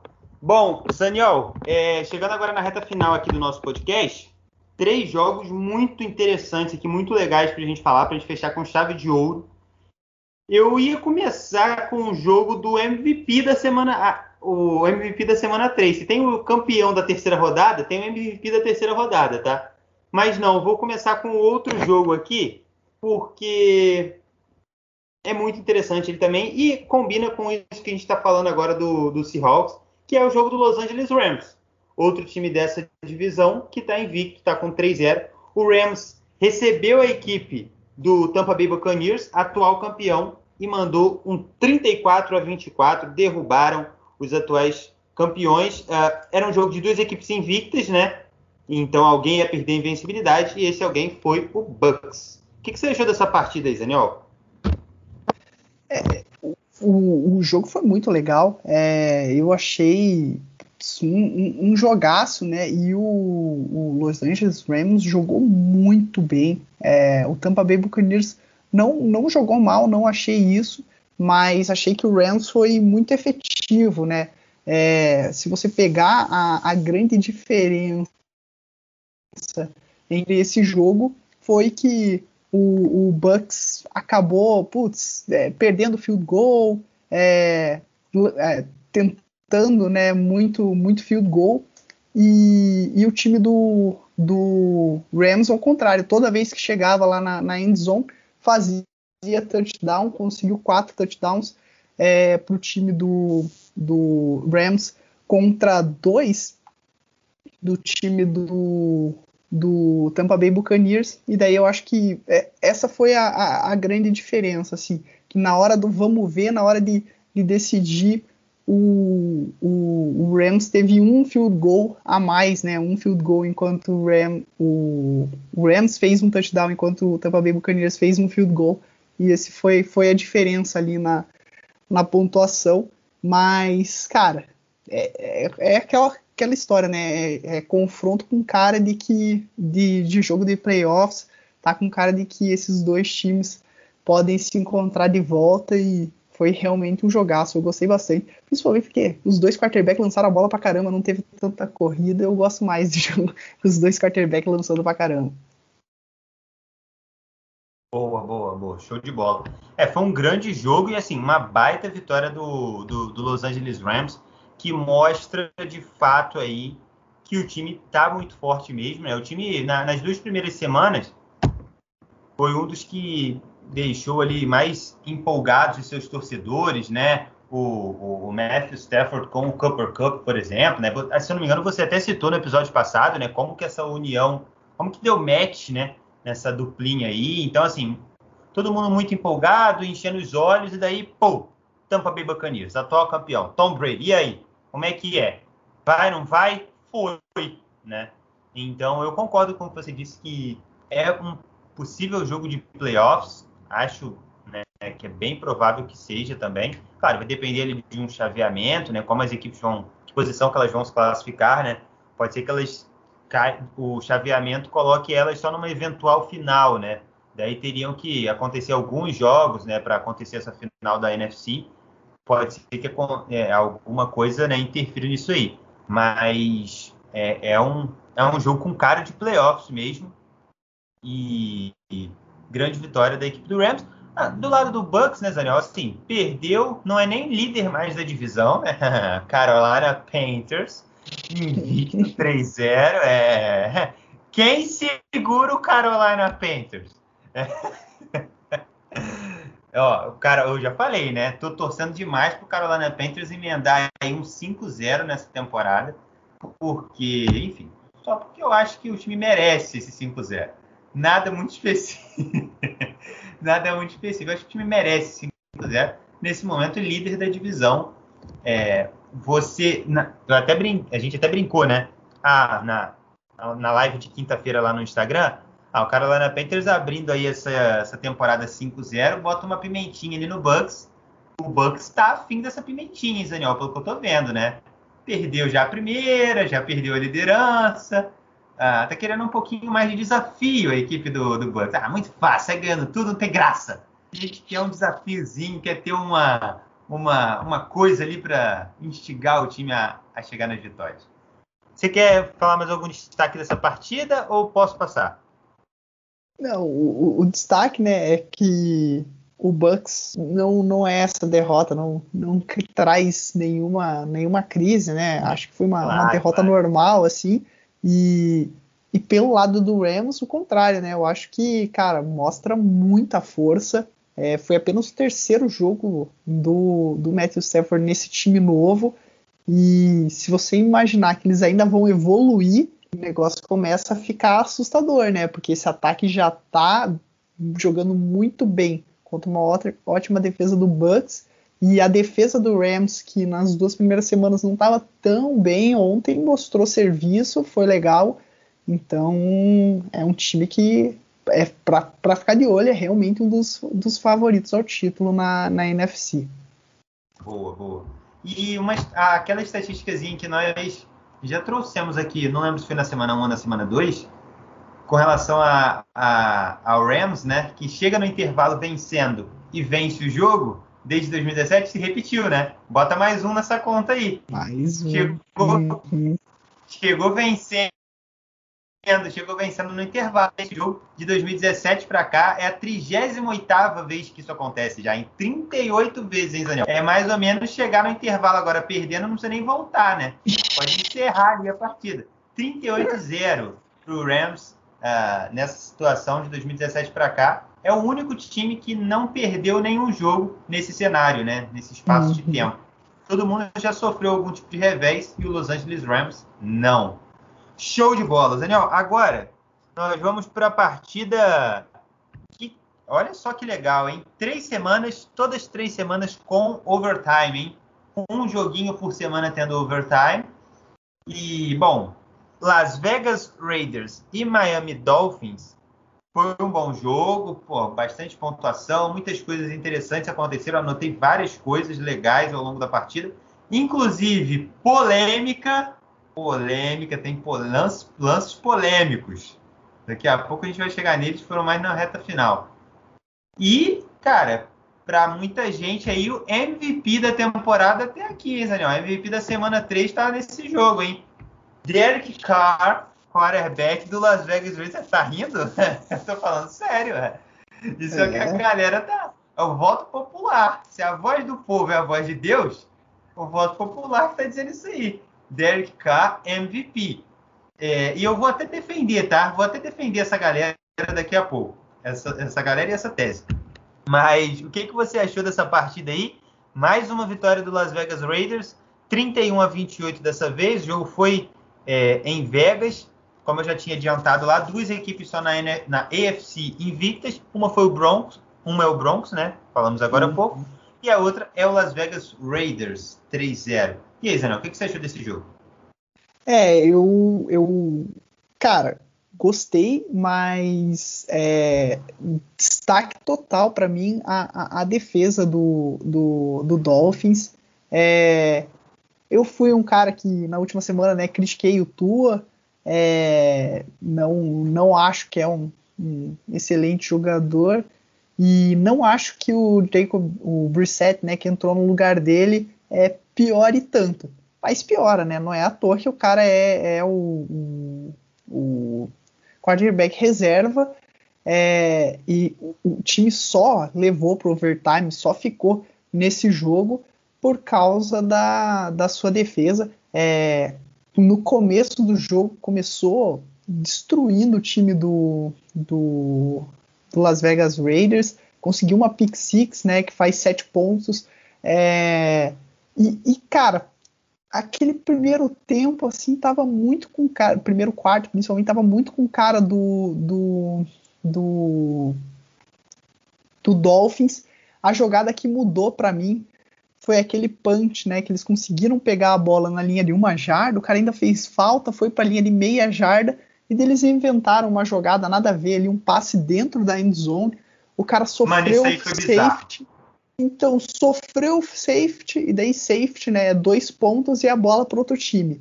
Daí o, o, o, Raiders pegou a bola, fez um drivezinho bom ali e ficou 14 a 5. Cara, 14 a 5, ataque do Dolphins não, não jogando muito bem. Daí botou os caras de volta no jogo, eles voltaram a sonhar e, e foi isso, né, que acabou sendo o, o diferencial ali no, no final das contas é, o que fez o, o, o, Raiders conseguir virar o jogo. Então, putz, foi aquele jogo que a defesa jogou muito bem, mas o, o ataque não, não ajudou muito. E logo depois também, Daniel, você falou aí, né? Foi 14 a 5, eles meteram depois um TD diminuído para 14 a 12. E o Dolphins ainda errou o field goal, né? Na reta final ali da, da, da primeira etapa, que a bola foi na trave também, né? Assim como o do Tucker, só que essa foi na trave e foi para fora. no pau! E foi, não entrou. É, seria um 17 a 12 ali, que se depois acontecesse tudo como aconteceu, nem teríamos tido overtime, né? O Dolphins teria vencido a partida. É, hum. Mas a, vou, vamos voltar nessa jogada aí, Senhor, porque assim, mano, bizarra, bizarra essa chamada, cara. Não dá para entender. Tipo, o torcedor do Dolphins, o, o Paulo Antunes, é, excelente, né? Somos fãs dele e tal. Ele fez uma live ontem no Instagram dele, assim, recomendo até, tá, galera? Sigam o Paulo Antunes para ver as lives dele pós-rodada da NFL, porque são muito boas, cara. muito boas. Na quinta-feira, simplesmente, depois do Thursday Night, né? Simplesmente ele fez a live jantando e ele estava comendo, e ele estava comendo brócolis, é, basicamente só brócolis, e, cara, acho que ele comeu uma plantação de brócolis, porque o cara não acabava de comer brócolis nunca. E a galera no chat começou a reparar isso, né? E comentar e tal. E chegou um certo momento da live que simplesmente estávamos dando ideia de nome de times com brócolis no nome. E ele lendo os nomes e se, e se mijando de rir. Eu, por exemplo, dei uma ideia de Tampa Bay Light Brócolis, do, do, do, do time de hockey, né? Do Tampa Bay Lightning. É, enfim, saíram várias ideias maneiras. E daí ontem ele fez, depois do, do Sunday Night, ele abriu a live e ele comentou sobre esse jogo do Dolphins, que ele disse que eu vou até aderir à estratégia dele, tá? Que ele disse que ele não fica mais chateado, não.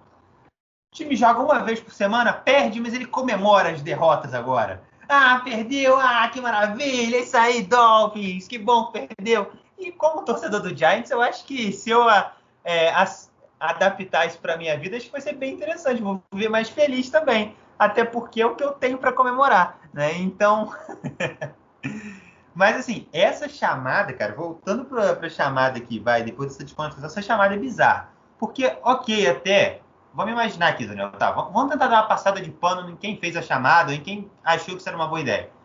Vamos tentar surpreender a defesa do Raiders. Não vamos para uma corrida óbvia nessa situação. Porque corrida óbvia nessa situação, né? Se for jogar o Madden, ele nem te dá talvez a opção do passe. Mas corre, filho, corre, né? Porque você está na linha de meia jarda. Se o cara te derruba na sua endzone é safety. É dois pontos para outro time, para quem não sabe o que é o safety, e ele ainda recebe a bola, né? Então é a chance de meter um TD com conversão de dois pontos, você soma 10 pontos seguidos em uma jogada, digamos assim, né? em, uma, em uma posse. Uh, e aí, beleza. Vamos tentar surpreender e não vamos correr. Vamos para um passe. Tá bom. Entre aspas, tá bom. não tá bom, tem que correr. Mas entre aspas, tá bom. Mas você dá um passe para dentro da end zone. Tipo, eu fiquei olhando e voltando o lance e tal, dando pausa. Mano, a jo... tudo acontece assim, demora quase uns 10 segundos, tá ligado? É de 5 a 10 segundos. Recebe, o Brissett recebe, para, olha. Aí, se você olhar, tem dois caras abertos, um em cada extremidade do, do da endzone, né? Isso. Seria a mesma coisa, tocar para um ou para outro. A marcação ia chegar da mesma forma. E o Brissett ainda dá um passe, não estou falando que a culpa é dele, porque não foi ele que chamou essa eu jogada. Eu acho que é culpa dele, sim, hein, Caligari. Se, não, porque... não, foi ele que chamou a jogada? Acho que não, não, não, né? não, não, não, não. o foi passe foi culpa dele. O passe foi ruim também. O passe foi ruim. O passe não foi na mão do cara. O cara teve que pular para pegar a bola. Eu acho que é isso. Eu acho que ela só não deu certo porque ah, o passe foi não, muito hein? ruim. Porque, cara, é, o, querendo ou não, né, os cornerbacks nessa situação eles dão espaço. Então tinha ali umas 100 jardas de, de espaço entre o wide receiver do, do do Miami Dolphins e o jogador do, do Raiders. Só que o Brissett tinha que jogar aquele, aquela bola mais baixa e um pouquinho para frente, para o cara já pegar em movimento ela, já pegar correndo para fora. E daí, cara, ele só ia ter que driblar um maluco e tinha um espaço absurdo. eu até entendo, não, não gosto muito, mas entendo porque eles fizeram. Só que daí ele deu aquele passe horrível no segundo andar que o cara teve que pular para pegar a bola. E daí, mano, a partir do momento que ele pulou, o cara correu cinco ah, jardas. Era. E daí, quando ele botou os dois pés no chão de volta, já tava o cara em cima dele, né? É. E daí foi safety. Então a execução foi, putz, terrível, assim. O passe foi muito ruim. Pelo lado da defesa, foi linda a jogada, né? Porque exatamente o que você falou, instantaneamente, quando o cara do, Giant, do Giants que perseguição. Quando o cara do Dolphins coloca o pé no chão, após né, fazer a recepção, ele coloca o pé no chão instantâneo. Botou o pé no chão, pô! Safety. O cara já chega já rebocando ele, já era. O defensor do Raiders muito atento, muito bem na jogada. Agora, essa jogada do Dolphins aí, pelo amor de Deus, cara. E daí eu concordo contigo. Essa jogada pode ter sido o que mudou a chave da partida, né? Pode ter sido, pode ter dado a virada de chave ali para o time do Raiders uh, e, e né, descalibrou, descalibrou o VAR do Dolphins, descalibrou o Dolphins, né? Que depois Sim. foi aquele esquema, né? Daqui para frente é só para trás. Fala, pode falar. Mas o que eu queria falar é que, cara, a gente falou aí Derek Carr MVP e tal, não sei o quê, mas, cara, o Raiders tem alguma coisa diferente. Não sei se é a torcida lá em Las Vegas, mas a, o, o, pão, o pão com manteiga, né, tá caindo sempre com a manteiga para cima nesse time do, do Las Vegas Raiders. Eles estão com alguma sorte diferente, porque é, aquele jogo contra o Baltimore Ravens, nem eles sabem como que eles ganharam aquele jogo, foi algo maluco. E nesse jogo de volta, eles estavam ganhando 25 a, a 17 o jogo é, o time do, do Raiders tinha que fazer, o time do Dolphins tinha que fazer o touchdown, conversão de dois pontos. Eles tiveram uma quarta para 20, que é praticamente impossível de você conseguir converter. E deixaram converter o quarta para 20. Os caras conseguiram o touchdown, conseguiram a conversão de dois pontos. Daí eu pensei, puta, o Raiders vai Raidersar, né? Vai dar uma, uma perder no finalzinho de volta mas daí no, no, no, no, overtime deu tudo certo. Mais uma vez, né, parecido com a situação lá do, do jogo contra o Baltimore Ravens, no, no overtime as estrelas se alinharam lá e, e cara, segundo jogo em casa, segundo jogo com overtime, segundo jogo que o time um vai perder, vai perder um, não, vai ganhar, vai ganhar e termina vencendo a partida. Então, alguma, alguma coisa eles estão fazendo certo. É, devem ter botado algum sal grosso nesse estádio novo aí do, do, Las Vegas Raiders, porque tá, tá dando sorte pro time. Ô, Daniel, essa quarta para 20 aí que você falou é mais ou menos aquilo que a gente falou também, mais ou menos a mesma coisa, né? A mesma lógica daquilo que a gente falou da quarta para 19 lá do Ravens, que o Lions não podia ter deixado converter, né? O Raiders também não podia ter deixado converter é, uma jogada dessa. Ok, teve mais sorte do que o Lions, venceu o jogo. Mas pensando né, em playoffs, as coisas, se tem um mole desse, cara, é um abraço, né? Pode ser cruel e acabar com a temporada da equipe. Então, a jogada, a campanha, a campanha, o, o drive do, do empate para levar para o overtime foi loucura, né? Uh, quarta, foram várias quartas descidas aí que o Dolphins foi, foi conseguindo e tal. Uhum. Pô, o, o, touchdown em si foi uma quarta para o gol com o Brissett entrando na endzone ali, faltando dois segundos para acabar, né? Um desespero total. Teve interferência de passe, enfim, várias coisas aconteceram. E aí, por falar em interferência de passe, eu quero falar com você o que eu falei de polêmica no final do jogo. No overtime, o Raiders anotou um field goal, aí a bola voltou para o Dolphins, foi lá eles anotaram um field goal também. Só que essa e aí voltou para o Raiders e anotou outro field goal e venceu, né, nos segundos finais. Ok. Só que nessa campanha do Dolphins que eles anotaram um field goal para empatar 28 a 28, teve um lance, Daniel, que para mim assim, se aquilo ali não foi interferência no passe, eu sou um sei lá, um micro-ondas, tá ligado? Porque, uhum. cara, eu, eu ainda voltei a jogada várias vezes. A, a, imagem que eu tinha aqui disponível não era das melhores, né? não era é, high definition, mas mesmo assim eu consegui definir bem ali. Tipo, o cara do Raiders ele mergulha. Não é que tipo assim, ah, tava ali os dois embolados um com o outro, braço para lá e braço para cá. O cara do Dolphins estava com uma vantagemzinha ali de alguns centímetros e o cara do Raiders mergulha em cima dele, assim, ó, com o bração esticado para derrubar o cara bem antes da bola chegar.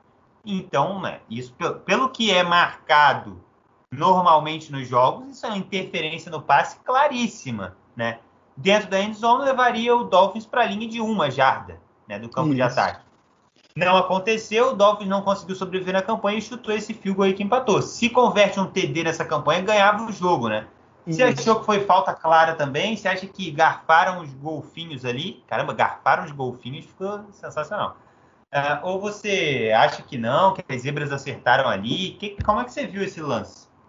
Então, é, cara, tem, tem várias coisas. Primeiro que eu acho que o college, nesse sentido, dá de mil a zero na, na NFL.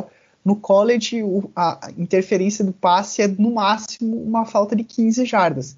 Então, não importa, né, se o cara lançou 60 jardas a bola no ar, se acontece uma interferência de passe, é, é uma falta de 15 jardas, que por 15 jardas já é muito ruim pro outro time, já deu uma primeira descida, mas, cara, não rola isso aí de você. O cara tá, tipo, lá dentro da endzone, ele manda no meio do campo, se o cara faz a falta, o time já tá quase batendo um field goal.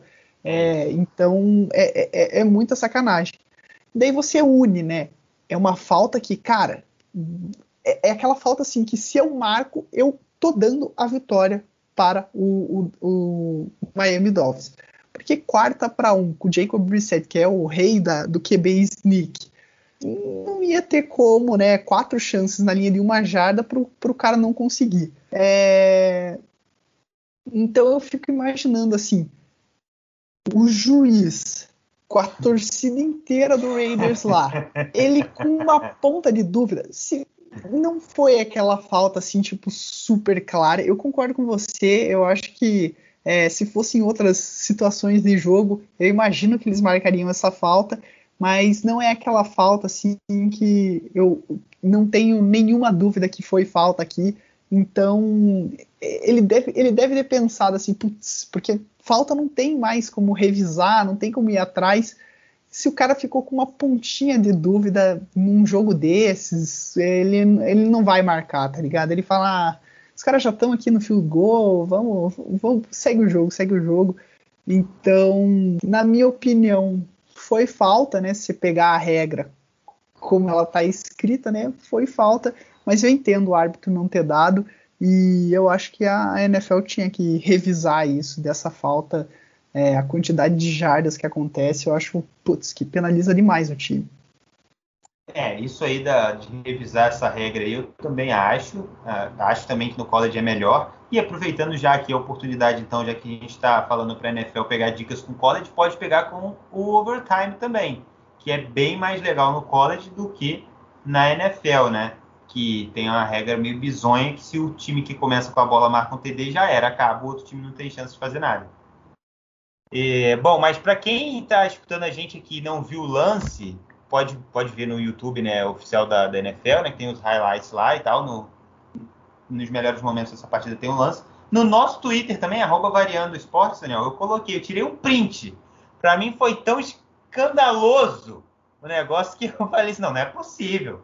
Não é possível que o cara não jogou o paninho, rapaz.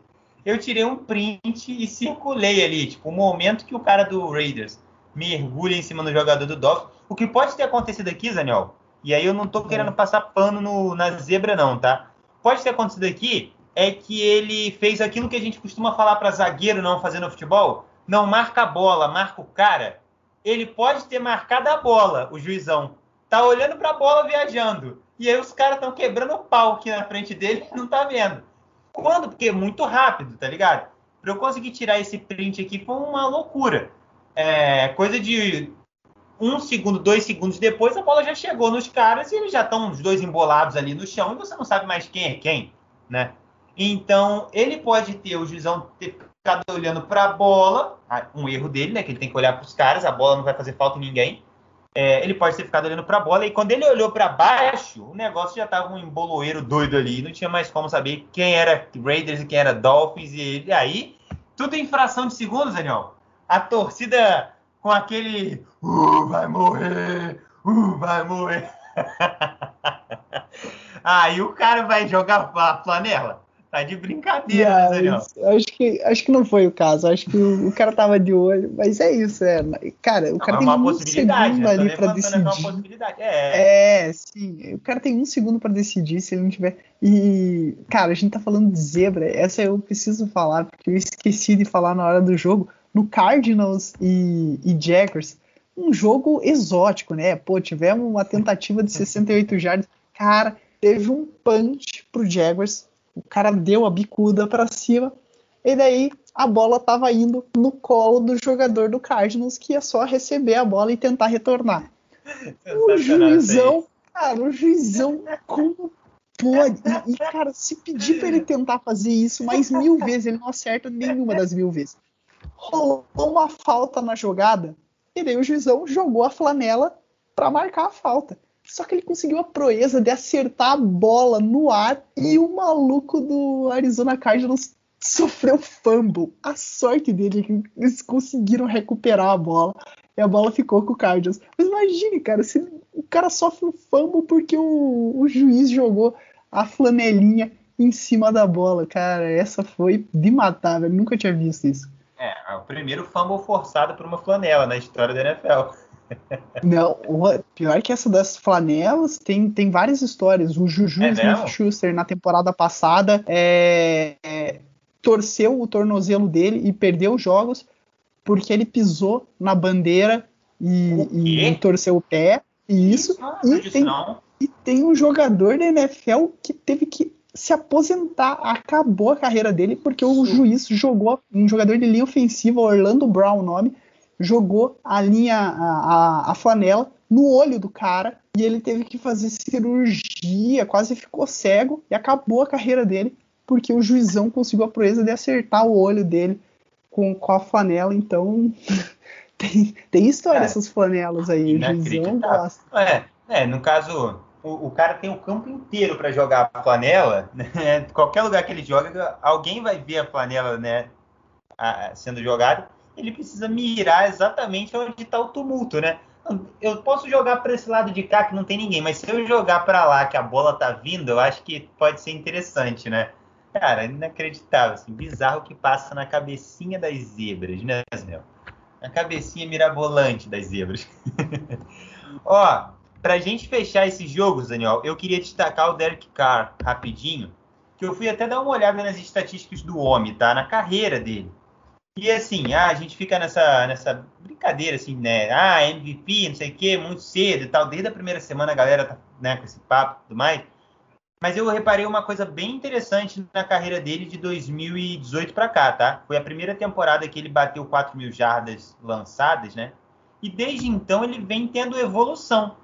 Na, na primeira foi na primeira dessa sequência, né? 2018, 4.049. Aí 2019 aumentou um pouquinho, 4.054 depois aumentou mais um pouquinho, é, 4.103 na temporada passada. E nessa agora, pelo começo, claro que ele não vai manter esse ritmo até o final. Não, ele vai bater o recorde máximo de né, jardas lançadas na história. E é muito difícil manter esse ritmo que ele está de, de 400 jardas por partida, é a média dele. 401 jardas por partida até agora. Está com 1.203. Mas assim, ele está caminhando bem para bater mais, mais uma vez a quarta temporada seguida, batendo seu recorde pessoal, né? Que mostra que está ficando mais velho, talvez está ficando mais experiente, está tá, tá melhorando ali um pouquinho o seu jogo. Uh, e assim, o time do, do Raiders pode não ser uma, uma coisa, nossa, melhor time da liga, mas uma coisa interessante a se destacar, né? É que o time está ganhando moral também, né? Você falou bem no começo da sua fala. São duas vitórias no overtime. Então são três overtimes na temporada até aqui, para toda a liga. Dois em jogos do Raiders e duas vezes o Raiders ganhou. Muitas vezes, Aniol, o que tira o título de um time, ou o sucesso de um time, é justamente essa moral, essa confiança. Não estou falando que o Raiders vai ser campeão, tá? Nem que vai chegar no Super Bowl. Mas ter moral e confiança é muito importante, né, para um time ter sucesso em qualquer coisa, né? Muitas vezes um então, time, pegando aqui o nosso ambiente é, do, do, futebol, muitas vezes o time não é rebaixado porque ganha uma moralzinha ali numa reta final, né? Isso. Então, cara, muito importante e, esse momento do Raiders. Ele conseguiu essas 400 jardas contra três ótimos times, né? Uhum. Três Sim. ótimas defesas, quer dizer, não times. Mas a do Ravens, a do Steelers e a do, e a do Dolphins são boas defesas. Uhum. Óbvio que jogar duas, dois overtimes e inflaciona, né? Ele acabou conseguindo Sim. várias dessas jardas no overtime, mas tá mandando bem mesmo. É, e complementando isso aí que você falou do, dos três times, ó, tem uma estatística lá no site da NFL.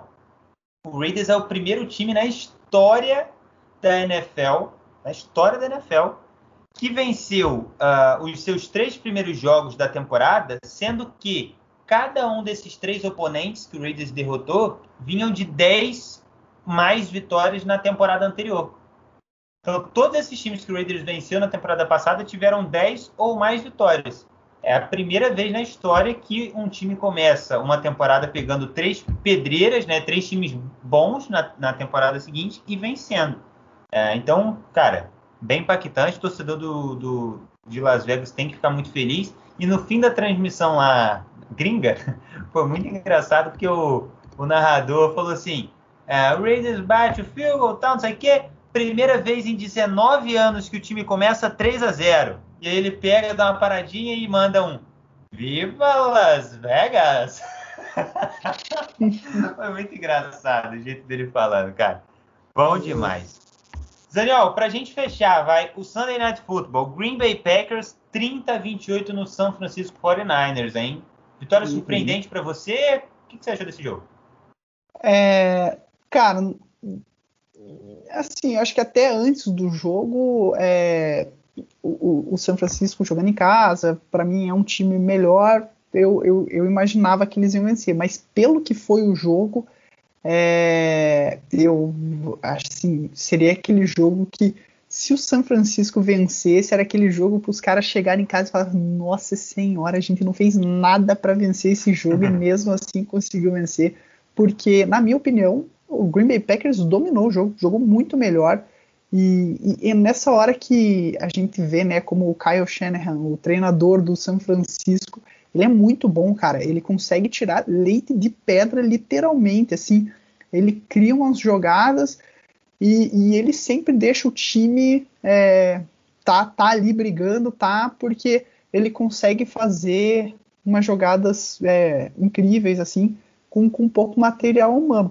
Mas, cara, a defesa do Green Bay Packers, que era horrível contra a corrida, e o 49ers, que é um time que é bom correndo, não conseguiu correr nada.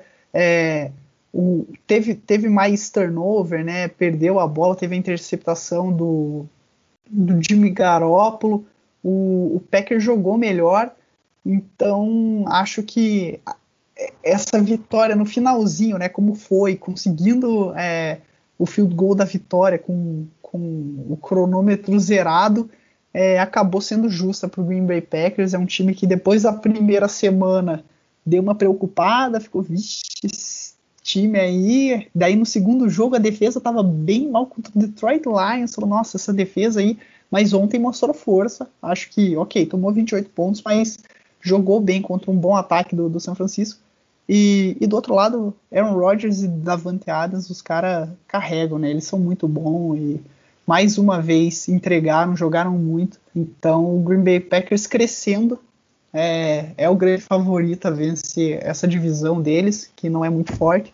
E o 49ers é aquela, aquele jogo que se eles pudessem jogar duas vezes, com certeza eles teriam jogado melhor essa partida, mas não, não deu dessa vez. E, cara, é um time que vai para os playoffs, mas é, é, uma defesa que. Uma defesa, um, um jogo que complica, né? Porque o Rams está tá jogando muito, o Cardinals também está com 3-0 tem o Seahawks aí que pode roubar uns joguinhos, então esses jogos que você perde em casa podem fazer falta no final da temporada. Boa. É, olhando o panorama inicial assim, né, Daniel, é aquilo que a gente falou, né? Talvez essa divisão, do torcedor do 49ers, é que talvez essa divisão meta os quatro dentro dos playoffs, né? O campeão e os três, três vagas de wild card talvez saiam dessa divisão. Não é impossível isso acontecer. Né? Não né? Porque é uma é. divisão muito boa, uma divisão muito boa. E se você olhar o panorama das outras divisões hoje, você falou aí do Packers, né? Lidera já a divisão dele, mesmo tendo tomado um 38-3 na primeira rodada, é o único com campanha positiva. Na, na, na NFC Leste, uh, o, o, líder da divisão vai sair do jogo de hoje à noite, né? Para quem estiver escutando nos primeiros momentos desse podcast, Monday Night Football é Philadelphia Eagles e Dallas Cowboys. Um dos dois vai vencer e vai ficar com 2-1, campanha positiva, e vai liderar a divisão. O outro vai ficar com 1-2, né? É, então, também, assim, o segundo colocado dessa divisão também campanha negativa. É, seria o último né, na divisão lá do 49ers, né? Estaria ali junto uhum. com o uhum. Seahawks com dois. E na outra divisão que pode ter alguma coisa, a gente tem ali um Bucks e um Saints com 2-1 e um Panthers com 3-0. Mas aí você imaginar a longo prazo, né, na, na temporada como um todo, os times da, da, da, divisão oeste são melhores, né, do que o Saints, do que o Panthers, né? Se isso. você imaginar que o Bucks vai vencer esse jogo, essa divisão, né? Isso. É, é, isso que eu tava pensando, eu tava falando, cara, será que o Seahawks vai ter menos vitória do que o Saints ou o Panthers? E é. ok, o Panthers começou 3-0, mas, cara, eu não sei se eu consigo ver isso. Eu acho que tem que dar tudo muito errado pro, pro, Panthers, pro Seahawks e muito certo pro Panthers. Então, a chance de ter quatro times nessa divisão nos playoffs, eu achava que era quase impossível, mas tá parecendo ser bem grande. Assim, hoje eu apostaria meu dinheiro nisso, cara, porque eu acho que, que pode acontecer. É, não, como eu falei já anteriormente aqui em outros episódios, se precisar, a, a NFC Leste até cede a vaga de campeão da divisão, se for o caso, para ter um time mais interessante. Porque eu até falei agora há pouco, né? A NFC Leste já tem sete derrotas né, na semana 3, na verdade são oito, né? Se você considerar que alguém vai perder hoje à noite, muito provavelmente, né? Pode ser que termine empatado.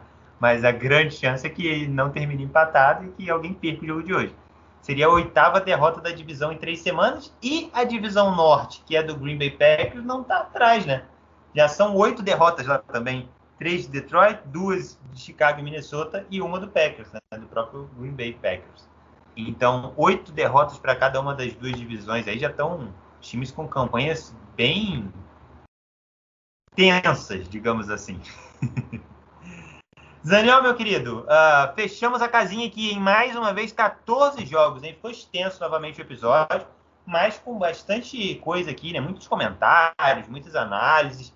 Foi divertido hoje novamente. Espero que você, ouvinte, também tenha gostado. Muito obrigado aí por mais uma vez estar aqui junto com a gente. Mande seu feedback aí. Uh, nossas redes sociais principais aí da NFL, o nosso Twitter e o nosso Instagram, com matérias, cobertura dos jogos, uh, horários da, das nossas lives, links para cá, para o Spotify, arroba Variando Esporte no Twitter ou no Instagram. Aqui no Spotify você coloca um simples TD e Fumble, você já enconra a gente. Toda quinta-feira, 8h30 da noite, live pré-jogo do Thursday Night Football. Nessa semana, Zaniol, que vem agora, quem temos? Você sabe de cabeça? Deixa eu olhar aqui rapidinho. Tenho é... aqui. Abrindo aqui, peraí. Ah, Jaguars e Bengals, olha que beleza! Uh! Bom demais, Meu hein? Deus. Grande jogo, grande jogo, grande jogo. Sunshine. Não, não vai ser Sunshine mais, que já vai estar noite fechada, né? Já vai estar noite. Mas olha, grande jogo, hein? Jogo em Cincinnati. Equipe da casa vem bem, 2-1, campanha positiva. Pode meter um 3-1 aí, bem interessante, hein, para a equipe do, do Bengals.